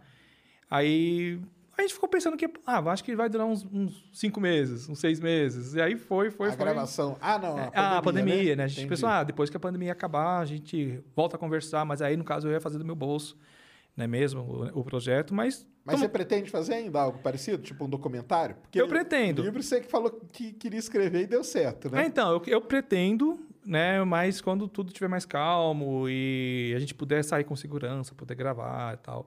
Né? Mas vai ser independente, né? No, no caso, Totalmente, sim. Você vai fazer e vai. Isso. Aí vai tentar colocar num Originals da vida. É, talvez no YouTube mesmo. O YouTube tem agora um projeto, né? Que se apresenta alguma ideia, seja série ou um documentário. Eles aprovam e te dão verba também. Então Uhum. tem esses caminhos, ou também fazer e tentar vender. Ah, legal. mas, É. mas tem essa ideia então ainda. Tenho, tenho, eu quero fazer. Ah, Mas nesse contexto não dá, cara. Eu que nem falei, tava falando pra você antes de a gente começar. Eu tô um ano e sete meses sem ver meus pais. é. Eu não saí de casa pra nada. Aqui é o segundo lugar que eu tô indo depois que eu tomei vacina. Você foi no Vilela, né? Fui no Vilela, É. e aqui é o segundo. Salve pro Vilela aí, ó. É. E grande Vilela. Pô, foi legal o bate-papo lá. E aqui é o segundo, sabe? E Eu não fiz nada esse tempo todo, porque eu morria de medo, cara. Que eu era grupo de risco e se eu pegasse... E teve, teve um amigo meu que trabalhou... Aliás, é, eu fiz aquele... Uma minissérie, minissérie não. Era um curso pro YouTube, né? Você tem um projeto, você apresenta pro YouTube, ele te dá uma, verba e você faz um curso lá para eles. Eu fiz um curso pro YouTube. E teve um cara que trabalhou comigo fazendo o som, a música. Fiz a, a trilha sonora. E ele pegou Covid. Caramba. E, cara, ele ficou muito mal. Ele ficou muito mal. Ele, tipo, ele teve uma parada cardíaca, ele quase perdeu o braço, porque começou a Necrosar. necrosar. Ele ficou três meses internado. Caramba. E a gente estava em contato com a esposa dele direto, então a gente teve esse contato assim com alguém que estava internado, entubado por, eh, por é, foi um mês que ele ficou, acho que foi um mês. É, acho que ficou um mês e umas semanas depois. Alguém próximo, né? Alguém que você Alguém próximo. E tudo, depois né? o outro, é, a, a moça que trabalhava nas minhas redes sociais, movimentando nas minhas redes sociais, o marido dela também pegou. E ficou entubado, porque tinha asma. Entendi. E aí ficou mais um mês também e sofrendo, e a gente não sabia se ele ia sobreviver e tal. Amigos dos meus pais morreram, né? Gente que eu conheci quando era criança morreu, então eu, eu fiquei realmente muito pilhado. Então, Uhum. eu até falei pra você quando você entrou em contato comigo, falei, cara, eu vou, mas depois que eu tomar É, vacina não, claro. e depois que eu tiver criado os anticorpos, sabe? Uhum. Mas até hoje, cara, eu vou sair pra qualquer coisa. Agora que eu comecei a sair de casa pra fazer uma compra ali, aqui, eu vou de máscara e, e evito também. O que eu posso comprar online eu tenho comprado. Ah, tá. Não, Então, legal. todos meus projetos fora o canal foram pausados, Entendi. sabe? Que nem eu lancei o segundo livro ano passado, o Onde Estaremos em Ah, e 2200. esse, e esse aí você vai fazer lançamento? Pretende viajar e tudo? Se então, eu, voltando? eu vou começar a escrever agora. Não, e- esse segundo eu falo. Ah, não sei, né? Porque já faz tempo que ele saiu, né? Ele saiu Entendi. em julho do ano passado. E Mas conta- eu tenho ouvido falar aí que o pessoal que lançou livro, livro Hum. durante a pandemia e não teve essa oportunidade de fazer o lançamento, algumas editoras vão pegar e vão, tipo, fazer Ah, é? como se fosse agora, entendeu? Ah, então, lançando não, não pra- falaram comigo ainda. É, eu vi alguns em alguns lugares aí, eu vi muita gente falando isso, cara. Hum, Falar, ah, pessoal que lan... porque teve muita gente que acabou escrevendo o livro durante Sim. a é um jeito, né, de até de, né, parece a cabeça. espairecer ali a mente. E não lançou, né? Porque não teve lançamento. Seu foi tudo digital, né? meu foi tudo digital, não tive, não tive como ir em livraria, tarde de autógrafo, essas coisas, tudo se perdeu. E aí entendeu? o pessoal tá querendo ver se faz pra dar uma uma recuperada nisso aí, entendeu? Porque teve muita coisa produzida, né? Uhum. E que ficou meio aí voltando agora as coisas mais ao normal aí. E até porque as pessoas estavam tendo prioridades, né? Como muita gente perdeu emprego por conta da pandemia e tal. Então, o mercado de, de livros, teve uma Sim. que- as editoras tiveram uma queda enorme. Até por isso que eles estão procurando produ- eh, youtubers para escrever livro, porque o que acontece? Eu tenho uma base consolidada de fãs. Então, se eu lançar um livro, vai ter um número X que vai comprar. Eles não estão se arriscando em pegar um autor, por exemplo, que é desconhecido. Entendeu? É um mercado que está em crise. É. Né? Então, até foi uma coisa que eu achei legal quando eles me chamaram, que eu estaria ajudando, né? um segmento que eu gosto tanto. E agora, o, o próximo livro, eu vou começar a escrever agora e vou ficar, acho que, um- mais ou menos um, um ano escrevendo. Então, Quanto ser- tempo mais ou menos você demora pra escrever? Cara, o primeiro foi a toca de caixa. Porque eles deram um prazo bem curto. Entendi. E aí eu tive que correr para. Acho que foram seis meses. Caramba! Seis meses para escrever. Aí o segundo, eles deram acho que uns oito meses para escrever. Certo. Agora o terceiro eles vão dar um ano. Acho Ah, que mais é? ou menos um ano para escrever. Aí dá para fazer Ah, tranquilo, Legal. né? Aí talvez espero que daqui a um ano as coisas estejam melhores e a gente possa fazer, né? Tarde de autógrafos e as coisas todas, ah, não, porque Com certeza. é legal porque você tem contato com os fãs e, né? Aliás, a primeira pessoa que me chamou para um evento assim do canal para falar de ciência foi você, lá na Campus Party. Eu nunca, eu nunca tinha feito palestra, Entendi. né? Aí. Aí, quando você me chamou, cara, você não quer palestrar lá na Campus Party? Eu, Caramba, vai ser a primeira palestra. Cara, eu tava nervosaço naquele dia. eu tava muito nervoso porque é, eu não sou da academia, eu tô me propondo a falar de ciência. E tinha gente da ciência ali me assistindo. Então, né, eu comecei a fazer aquela minha co- aquela cobrança. Mas foi muito legal, cara, porque depois não parei mais. Aí fiz uma porrada de palestra, né, um monte de lugar. Um Não, monte... isso é legal demais. Mas foi foi você que me chamou, a primeira pessoa que falou: Ah, Charles, não quer fazer aqui? É. Isso porque fala que a gente treta, né? Que a gente É, a inimigos mortais. entra- Exatamente, exatamente. Mas, nossa, eu lembro que eu fui nervosaço, assim, meu Deus, eu vou falar muito de besteira aqui. Mas acabou fluindo. Na hora que começa, desanda, né? Pisando, é. E vai ter a Campus Party aí agora. O pessoal já me chamou. Vai ter- Presencial? vai, ela vai ser metade presencial, metade online, cara. Porque como tá, é aqui em São Paulo e agora em São Paulo deu uma flexibilizada, né? Uhum. Pra público, essas coisas. Então vai ser agora aí, cara, acho que é daqui uma semana, acho que é 13 Eita. de novembro, acho que é isso. Vai ser presencial e vai ter a parte online, vai ter as duas partes. Os caras vão começar a fazer coisa híbrida, eu acho, agora, sabe? Hum, Coisa desse tipo, assim, pra poder. É, vamos ver se vai dar certo, né? Ah, não, Porque vamos ver, né? É, tem uns protocolos de segurança que. Tem. Mas, Ah, não, mas eles mas, não é, mas é todo mundo que obedece, né, cara? Tipo, você vai num lugar lá que. Vai, mercado, que é obrigatório você entrar de máscara. Aí vejo o cara com máscara no queixo, no nariz, sabe?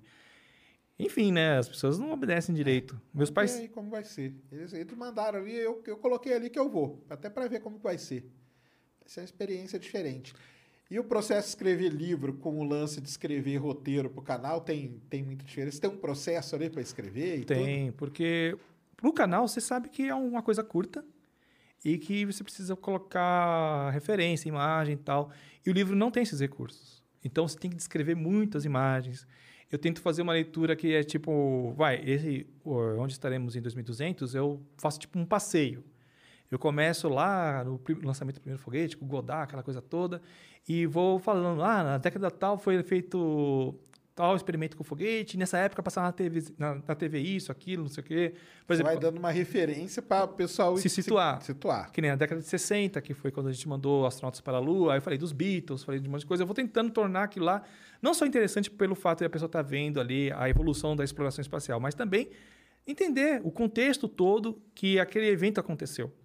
Então, você tem que trazer mais informação do que um vídeo, porque o vídeo tem recursos visuais. Claro. Entendeu? Então, Mais você- fácil, né? Mais fácil. O livro não. Então, você tem que tentar aprender de outras maneiras. Então, eu coloco muito humor, né? eu tento colocar uma piada aqui, outra ali. Tento fazer uma narrativa, né? Tipo, um- vai, que nem no caso do... Quando eu pro- propus a ideia desse livro, do segundo livro, eu falei que seria como se fosse uma viagem pelo sistema solar, usando como pontos de referência as missões. Legal. Então, tem as missões. Quando eu vou falar da Lua, eu falo das missões até a Lua. Quando eu vou falar de Vênus, eu falo de Venera. Quando eu falo de Júpiter, eu falo de Juno. Então, é um passeio pelo sistema solar, usando as missões como. Vai, o check-in, né? Aí eles cu- curtiram, mas é uma narrativa, uma, uma, é uma história que eu estou Uma contando. história contínua. assim, né? Contínua, né? Agora vamos para o ano tal. Tanto é que é cronológico os capítulos. Legal. Entendeu? Então, tem essa coisa, você não tem um recurso da imagem. Né? Não tem a trilha, então você tem que prender a atenção de outras maneiras. E as pessoas se dispersam muito fácil. Né? E Ainda mais. transformar essas coisas em vídeo, você não pensou? Não, porque eu penso assim, que como eu já fiz ali, já, tá, já é aquela mídia. É uma, é uma coisa diferente mesmo. Né? É para ser uma, uma coisa. É, então. Eu, e eu não gosto de re- me repetir, como eu falei para você, é, cada vídeo eu aprendo alguma coisa nova. Né? Cara, eu falo para você, quando, antes de começar a fazer divulgação científica, eu tinha uma noção do que, que era buraco negro, eu tinha uma noção do que, que era uma estrela tal. Mas hoje eu, eu tenho uma gama de informação muito maior, sabe? Hoje eu consigo fazer um vídeo ao vivo sem usar nenhum tipo de referência, porque como eu passo todo dia, você acaba virando o cotidiano aquelas informações, né? Então, é uma coisa que eu mais gosto do É, meu é trabalho, muito de legal, aprender. A gente aprende mesmo, começa a falar de um tema e tudo. Igual eu, o pessoal acha até que eu sou astrônomo, cara. Eu não sou astrônomo, não, mas é. Cara, é, é anos de tanto você ir estudando e lendo Exato. e tal. E fazendo curso. Você fez os cursos ali do planetário, né? Da Fiz. escola da IMA, né? Eu fiz o curso na EMA de Evolução Estelar, Legal. fiz o curso de Sistema Solar e fiz um curso para professores na USP. Ah, lá no IAG, aqui No IAG. verão, né? Isso, de verão, que, né? isso, que é tipo para professores, né? Porque às vezes o aluno vai lá na escola, aí pergunta: "Ah, como é que surgiu a Terra? Como é que surgiu o universo?" "Ah, Big Bang." Aí que você vai para casa, ah, mãe, falaram que era o Big Bang. Como assim? Aí vai lá, como é que você falou que é o Big Bang, que não foi Deus que fez o universo? Não sei o quê, explica isso aqui. Então, esse curso era para preparar os professores para quando essas coisas acontecessem. E também era um curso para orientar é, pessoas que não, por exemplo, geografia, história, que não têm tanta ligação com a astronomia, mas as perguntas surgem. Sim, claro. Então era tipo. Porque é um professor que dá aula tipo de ciências ali, né? Exato. Então, e é- aí vai surgir a pergunta e aí, né? então, então era um curso meio que preparatório e resumindo um pouco o que, é, o que era cosmologia, o que, é astronomia. Então, eu fiz esses cursos lá, foram acho que umas duas semanas, se não me engano, de curso. Né? E eu tô sempre lendo, né? Eu tô sempre consumindo o conteúdo, lendo artigo. Então, é uma coisa... que- É que nem eu falei para você, para eu me sentir motivado a continuar Tem que produzindo ter um algum negócio para aprender, né? tem que aprender, tem que ter um benefício para mim também, entendeu? Então, é por isso que eu até que mudei de games, eu não jogava mais. Né? Eu tinha parado de jogar, então não era uma coisa que eu estava vivendo. E como eu sempre gostei de aprender gostei de ler esse tipo de coisa, então, já que eu gosto, vou unir o útil ao agradável, vou continuar aprendendo e transformando esse conteúdo. Entendeu? Por isso que eu falo que eu me identifico muito com a audiência, porque eu também estou ali aprendendo. Entendeu? Então, quando eu, eu aprendo um conceito novo e e isso fica claro na minha mente, eu fico mal feliz, cara. E eu compartilho isso. Com a mesma alegria que eu tô tendo quando eu tô aprendendo, entendeu? Então, por isso que as pessoas se identificam, eu acho. É, acho que isso que é legal mesmo, né? Isso que dá uma, Dá até uma autenticidade, tudo, né, cara? De- É, porque né? eu nunca me vendi como cientista. Né? Tem... Eu nunca cheguei e falei que eu era astrônomo, nunca. Eu sempre me vendi como um divulgador científico e que meu canal é de entretenimento. Eu gosto muito dos temas, eu busco é, os astrônomos para me orientar, não só os astrônomos, por exemplo. Quando eu falo de biologia, tem um casal, de, um é, é, na verdade é o pessoal do Zoomundo, que um é paleontólogo e a esposa dele é bióloga. Eles me ajudam nesses temas. né? Tem a Márcia Jamile, do Science Vlogs Brasil. Massa, Massa tem que vir aqui, Massa. É, Vamos tem que tirar daí, vamos trazer aqui, ó. Bater um papo aqui sobre Tutã. É, a Márcia, ela, ela revisa meus vídeos quando é de arqueologia. Então, se- apesar de eu, ser o, eu não ser um cara da ca- academia, eu trago a academia para o canal para me ajudar a fazer os roteiros. E deixo todas as referências lá. Então, para mim, é um prazeroso, cara. Eu tô lá falando de ciência, tô aprendendo e, sabe, e tornando a minha vida mais interessante. Isso que é legal, né? É muito bom mesmo. E você tá lá com o pessoal da SAB também, né? Tô. Até hoje, agora, é, tô no, no Tutorar, que é o projeto que eles têm, com vários canais, na verdade. Né, canais que se tentam falar de astronomia, mas não são astrônomos que estão por trás dos canais, né? São pessoas entusiastas como eu. Então, eles sempre separam algum astrônomo ali para dar orientação. E o Rama, é, mano, é um cara muito é gente muito boa. gente boa, né? Muito Rama gente é boa. sensacional, cara. Ele me ajuda com umas analogias, cara, que às vezes eu, que nem eu falei, eu tento fazer uma analogia e ela meio que sai do plumo, né? Tipo, nossa, é, perdeu totalmente sentido o conceito que você está dando aqui. Aí ele vai me dar opções. né? Ele me ajuda muito na construção do roteiro para ele ficar muito claro. E às vezes eu passo despercebido alguma coisa muito técnica. Às vezes você lê, e como você já conhece aquele. Vai, é, quantas massas um buraco negro, uma estrela precisa ter para se tornar um buraco negro. Aí você vai colocar informações técnicas sobre aquilo, porque você já conhece esse assunto, né? Aí fala, cara, isso aqui você não precisa colocar. Porque o leigo, ele olha isso aqui e vai falar, ah, o que, que ele está é falando? isso tem a ver, né? né? Resume, dá para tirar isso daqui. Então ele me ajuda muito a deixar o- o- os vídeos mais Isso fáceis. aí, cara, deve ter sido um aprendizado para ele também, né? Acredito que sim, porque tem que desconstruir Né? o que ele aprendeu, Com certeza. né? E- É, ele tá, tá treinando ele a fazer aquilo que a gente falou, né?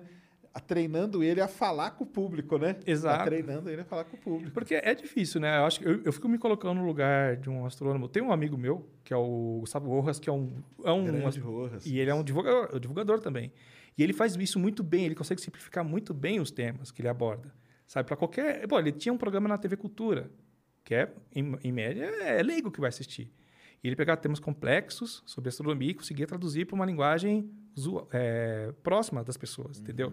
Então, eu- acho muito legal quem consegue fazer isso. E acho que é aí que mora o preconceito, porque acho que quando você vai desconstruindo a coisa, o cara lá, que está lá no alto da Torre de Marfim, vê aquilo e fala, pô, mano, Exatamente. o cara tá desfigurando todo o conceito, ele tá tirando tudo que dá sentido para coisa. E não é. O cara tá tentando deixar o negócio mais palpável. Entendeu? É importante, porque se você, que nem eu falei logo no, no começo, né, que tipo, ah, não, de- não se deve ensinar cosmologia para as pessoas Ah, porque sim. é complexo. Doideira isso. Tá? Né? Cara, isso aí é muito. Cara, isso aí é engraçado que a gente ouve isso direto mesmo. Tem vários lugares da academia que, que que o cara fala. Não só não ensina cosmologia, tipo assim, cara, não ensina nada pro pessoal, não, cara. Entendeu? Deixa quieto, entendeu? Como você vai Mary redeemed a $50,000 cash prize playing Chumba Casino this year. I was only playing for fun, so winning this was a dream come true. Chumba Casino is America's number one social casino experience. It's serious fun. With over 80 casino style games to choose from, you too could win life changing amounts of cash. Be like Mary. Log on to chumbacasino.com and give them a whirl. That's chumbacasino.com. No purchase necessary, void or prohibited by law. 18 plus. Terms and conditions apply. See website for details. The voice in the preceding commercial was not the actual voice of a winner. inspirar as pessoas. Como você vai criar novos cientistas? Se você não consegue é, chamar a atenção delas para esse tema. Sabe? Então tem que ter alguém lá, que nem no meu, no meu caso foi o Bickman, foi o Carl Sagan, que simplificando ali a linguagem científica, me interessou. Sabe? E eu acabei pensando, quando eu queria mudar o rumo do meu canal, pô, vou falar de ciência, é uma coisa que eu gosto. Mas por quê? Porque o Bickman plantou essa semente lá atrás. Então é importante que tenha gente que fale na mesma linguagem das pessoas, né, de um, de um jeito mais coloquial, por assim dizer, É isso mesmo. para que se torne mais acessível e que você inspire pessoas, sabe? Que as crianças se inter- interessem por isso. né? Eu, eu espero que as crianças me assistam. Seu público tá mais o que hoje? O que, que você. Cara, hoje tá mais entre 25 e 35.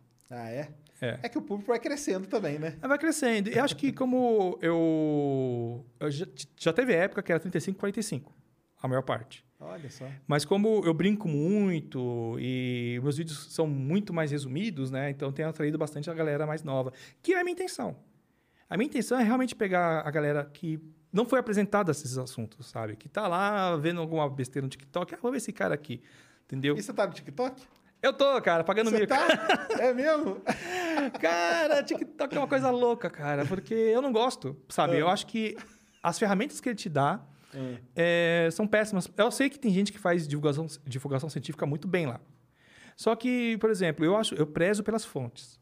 Eu prezo por algum, alguma formação. Eu, eu tava criticando o preciosismo, mas tem coisas que tem que ter. Não, é, não, é, não, mas eu acho que assim, o preciosismo a gente fala é na hora de estar de tá ali, de atrair o público. Mas na hora que o cara tá lá dentro, ele vai ver que lá no, na descrição tá lá o artigo que Exatamente. baseou, tá tudo E o bonitinho. TikTok não permite isso, porque Entendi. é, são vídeos curtos e que não tem uma descrição. Sabe? Então, e tipo, o que viraliza lá são coisas com dança, com humor, piada. Tem que ser sempre engraçado, porque o que te viraliza no TikTok é o compartilhamento. Então, você vai produzir conteúdo para o TikTok, você tem que pensar primeiro. A pessoa vai ter o ímpeto, né, a intenção de compartilhar esse conteúdo, ele é compartilhável? Aí você pensa, o que, que é compartilhável? Ah, se eu ver um negócio e eu der risada, eu quero que meus amigos também deem risada. Então, geralmente é humor. Ou alguma curiosidade muito assim, meu Deus, eu não sabia que era possível fazer isso. Entendeu? Dá para fazer isso com astronomia, mas alguma- alguns assuntos já são manjados, que nem quando a gente começou a falar de astronomia no YouTube, buraco negro era uma coisa que dava muita view. A gal- a galera adora buraco negro. Só que eu acho que a gente já falou muita coisa de buraco negro e aí quando a gente posta hoje não dá mais tanta view que nem dava, pelo menos para mim Exato. né? Não tem dado mais tanta view. Só quando eles cobrem uma coisa assim fora de série dentro desse objeto. Porque a gente já falou de horizonte de eventos, a gente já falou de massa de buraco negro, qual é o maior, qual é o menor, qual é o mais próximo da Terra, o que tem no centro da galáxia. A gente já falou bastante deles. Então, é, acho que isso esgotou. Então, mas tem muita coisa na astronomia que dá pra gente pegar e fazer curiosidades. Só Cara, que- o Pedrão, o Pedro Palota, um abraço aí pra ele. Cara, ele tá fazendo um negócio muito bom, cara. Ele achou uma fórmula lá maneira. Os negócios dele deu uma, deu uma viralizada, no cara. TikTok? É, acho que ele tá fazendo TikTok. Não sei se é, ele faz no Rios, mas acho que ele faz no TikTok. Aí tem os shorts também. também agora, né?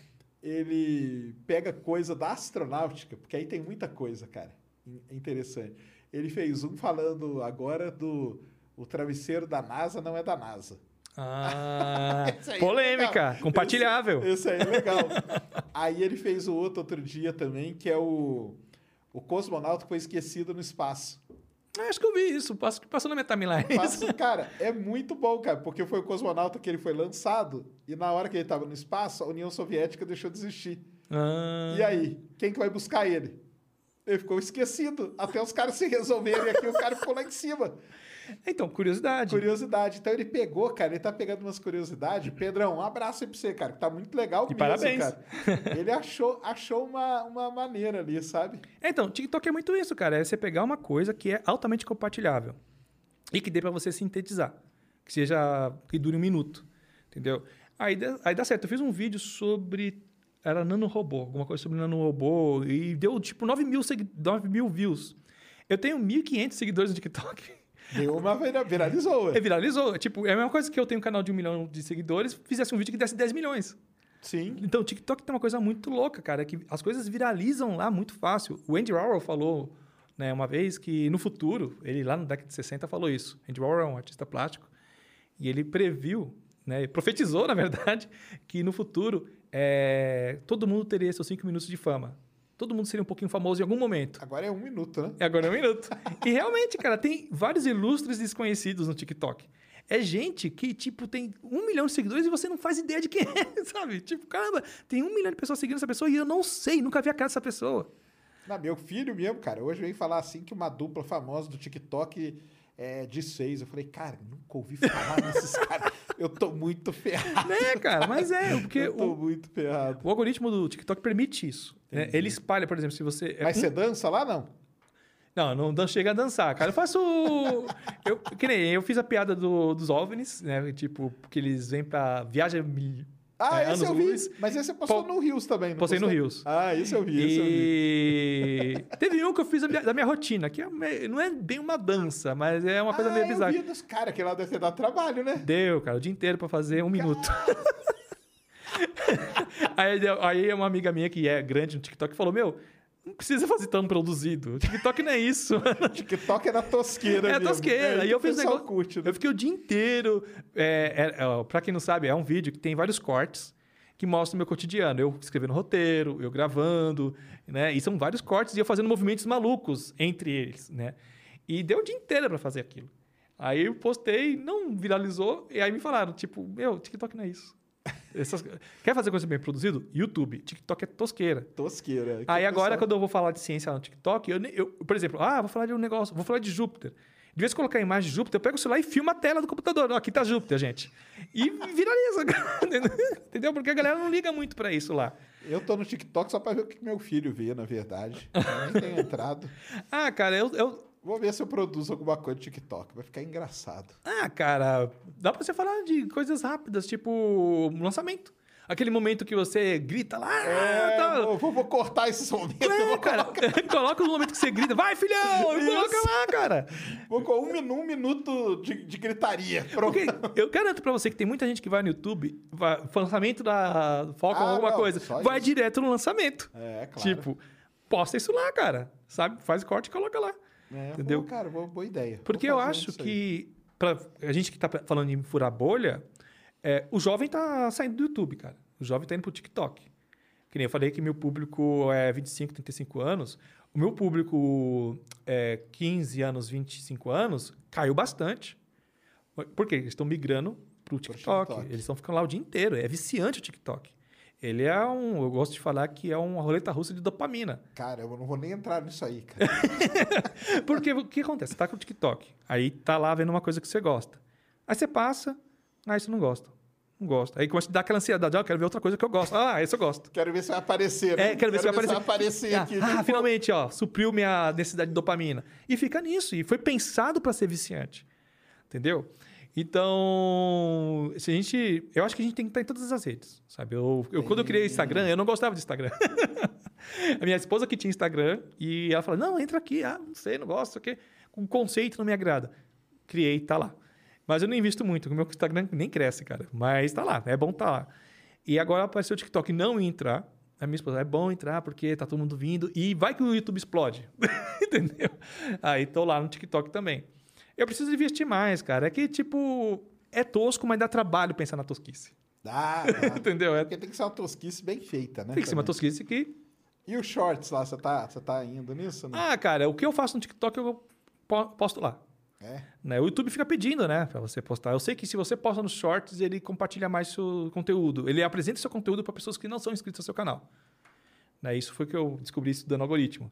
Se você posta nos shorts, o YouTube, opa, ele tá postando. Porque o YouTube quer promover os shorts. É. Porque Toda é, rede social ela quer promover uma nova ferramenta. é, né? porque ela quer bater de frente com o TikTok.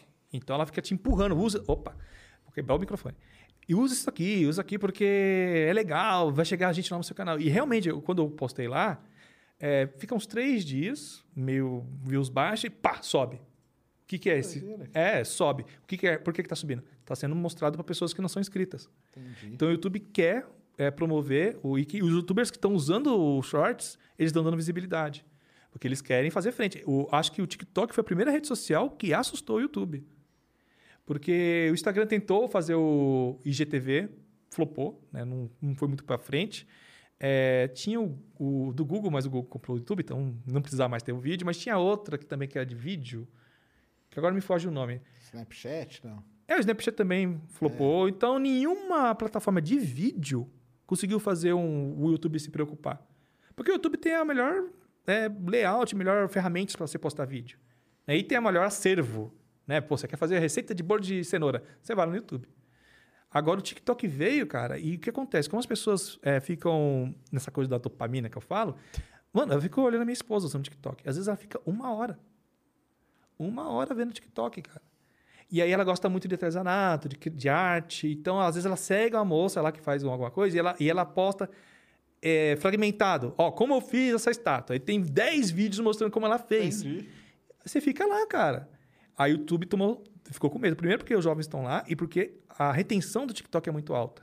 Entendi. Acho que isso é uma pesquisa esse ano, na verdade, que o YouTube acho que ele ficou em segundo lugar em tempo de eh, retenção entre usuários. E o TikTok está na frente pela primeira vez, acho que o YouTube tinha perdido o posto. Caramba. As pessoas estão ficando muito tempo no TikTok. Então, é questão de estratégia mesmo. A gente tem que migrar para lá, porque, sei lá, vai que realmente o negócio vira. Eu não sei, eu fico torcendo para ser igual o Orkut. Chegar uma hora que a galera fica empapuçada daquilo lá. Porque eu acho muito limitador. Apesar que agora eles, eles liberaram três minutos, né? TikTok. Agora você consegue postar conteúdo com três minutos de duração. Opa, aí sim, é um minuto, cara. Eu não consigo falar nem oi. É, então, agora tem três minutos. Dá pra você fazer o foguete subindo e aterrissando, né? Do- da SpaceX lá. Eu vou, eu vou, eu vou, vou, vou dar investida nisso. Ah, investe, cara, porque vale a pena. Acho que pra furar a bolha. É, pra pegar a molecada, bolha cara. É importante mesmo. Porque o jovem tá indo tudo pra lá, cara. É. Mas eu fico triste. Eu, eu, eu acho que é uma, uma fragmentação do conteúdo, sabe? A gente preza tanto pelo roteiro, pelas É, fontes. Agora é o pelo- conteúdo cada vez mais rápido, né? Mais cara? rápido, e tipo- Fala aí logo o que você tem que falar. Calma, cara. E, e aí tá lá, vo- volta lá naquele assunto. E o cara lá do outro lado querendo que você seja preciosista, É, falando tudo. No né? TikTok, impossível, cara. TikTok desiste, cara. Não tem como. Tem que ser correndo, falando e, e se aparecer o gato, melhor ainda, cara. Você tem, você tem essa sorte, né? Tem você, essa tem sorte. Aí, você tem essa sorte aí É, que eles não gatinhos. colaboram muito, né? Mas quando eles colaboram, eu coloco lá e dá, dá view também lá no TikTok. Ai, ai, muito bom. Tem pergunta aí? Grande Mulambo. Coloca aí. O que, que é? Um vídeo? É um vídeo. Vai tocar onde? Vai sair no fone. No fone? Então vamos Beleza. lá.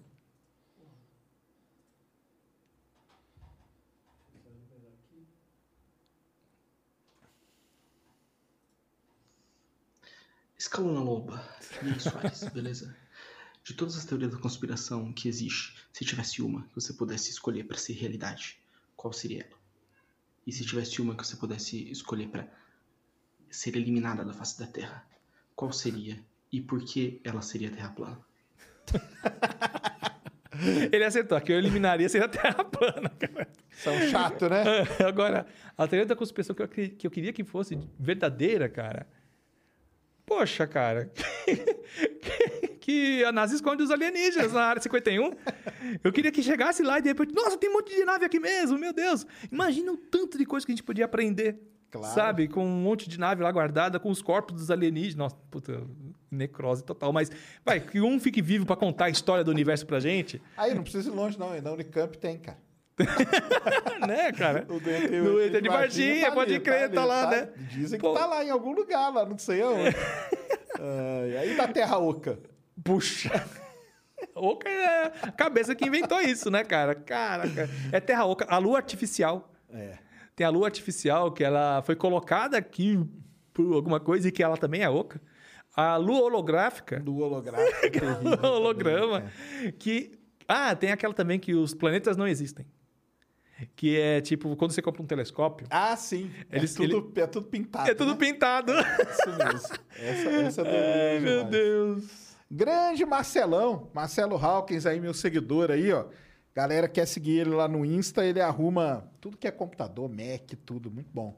Fala, Sérgio, tudo bom? Seu personal geek aqui, é o nome que ele usa lá no, no, no Insta, tá?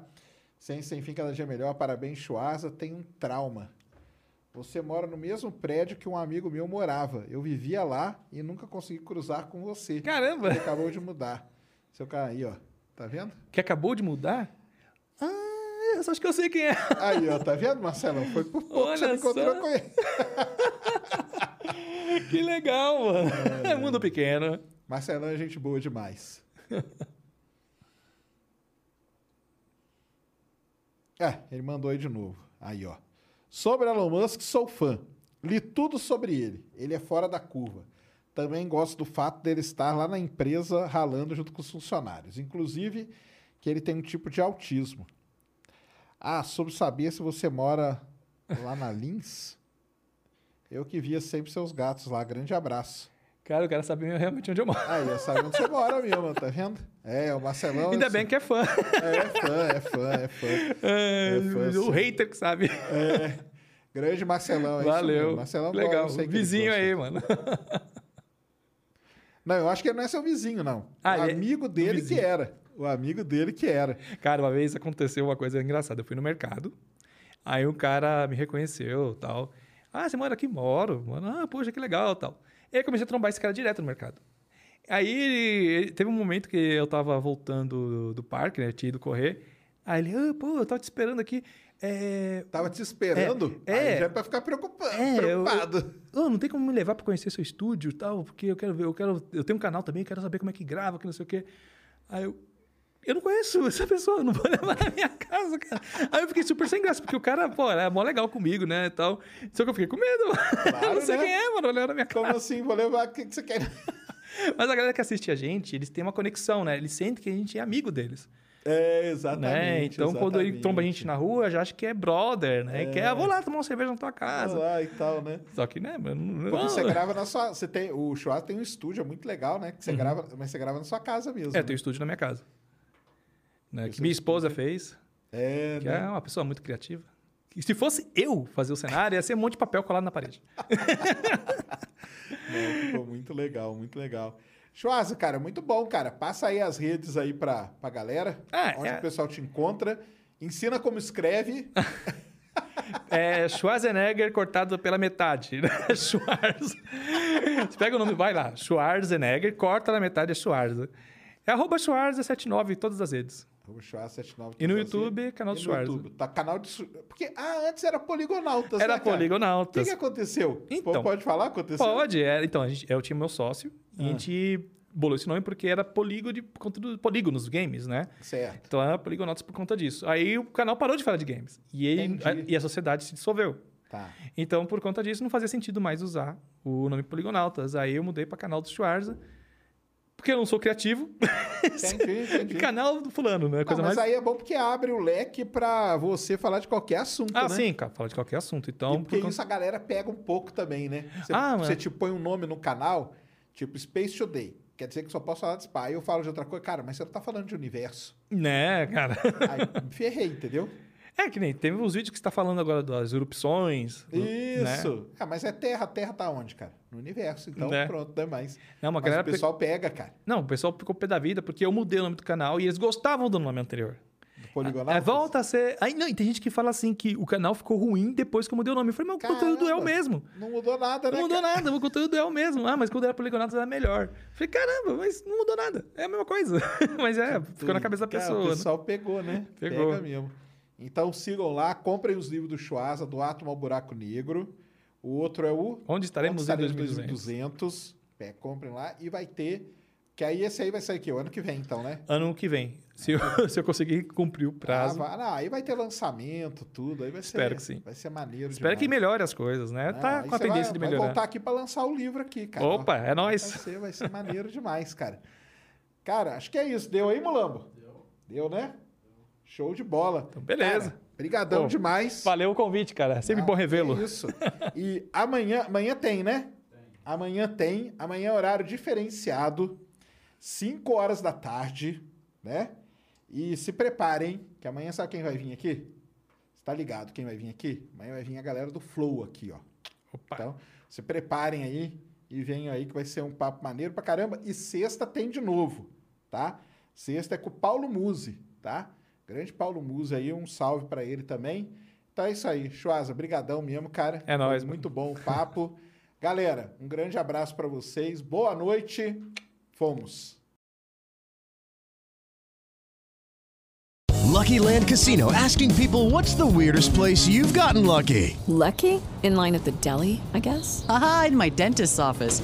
More than once, actually. Do I have to say? Yes, you do. In the car before my kids' PTA meeting. Really? Yes. Excuse me, what's the weirdest place you've gotten lucky? I never win and tell. Well, there you have it. You can get lucky anywhere playing at LuckyLandSlots.com. Play for free right now. Are you feeling lucky? No purchase necessary. Void where prohibited by law. 18 plus. Terms and conditions apply. See website for details.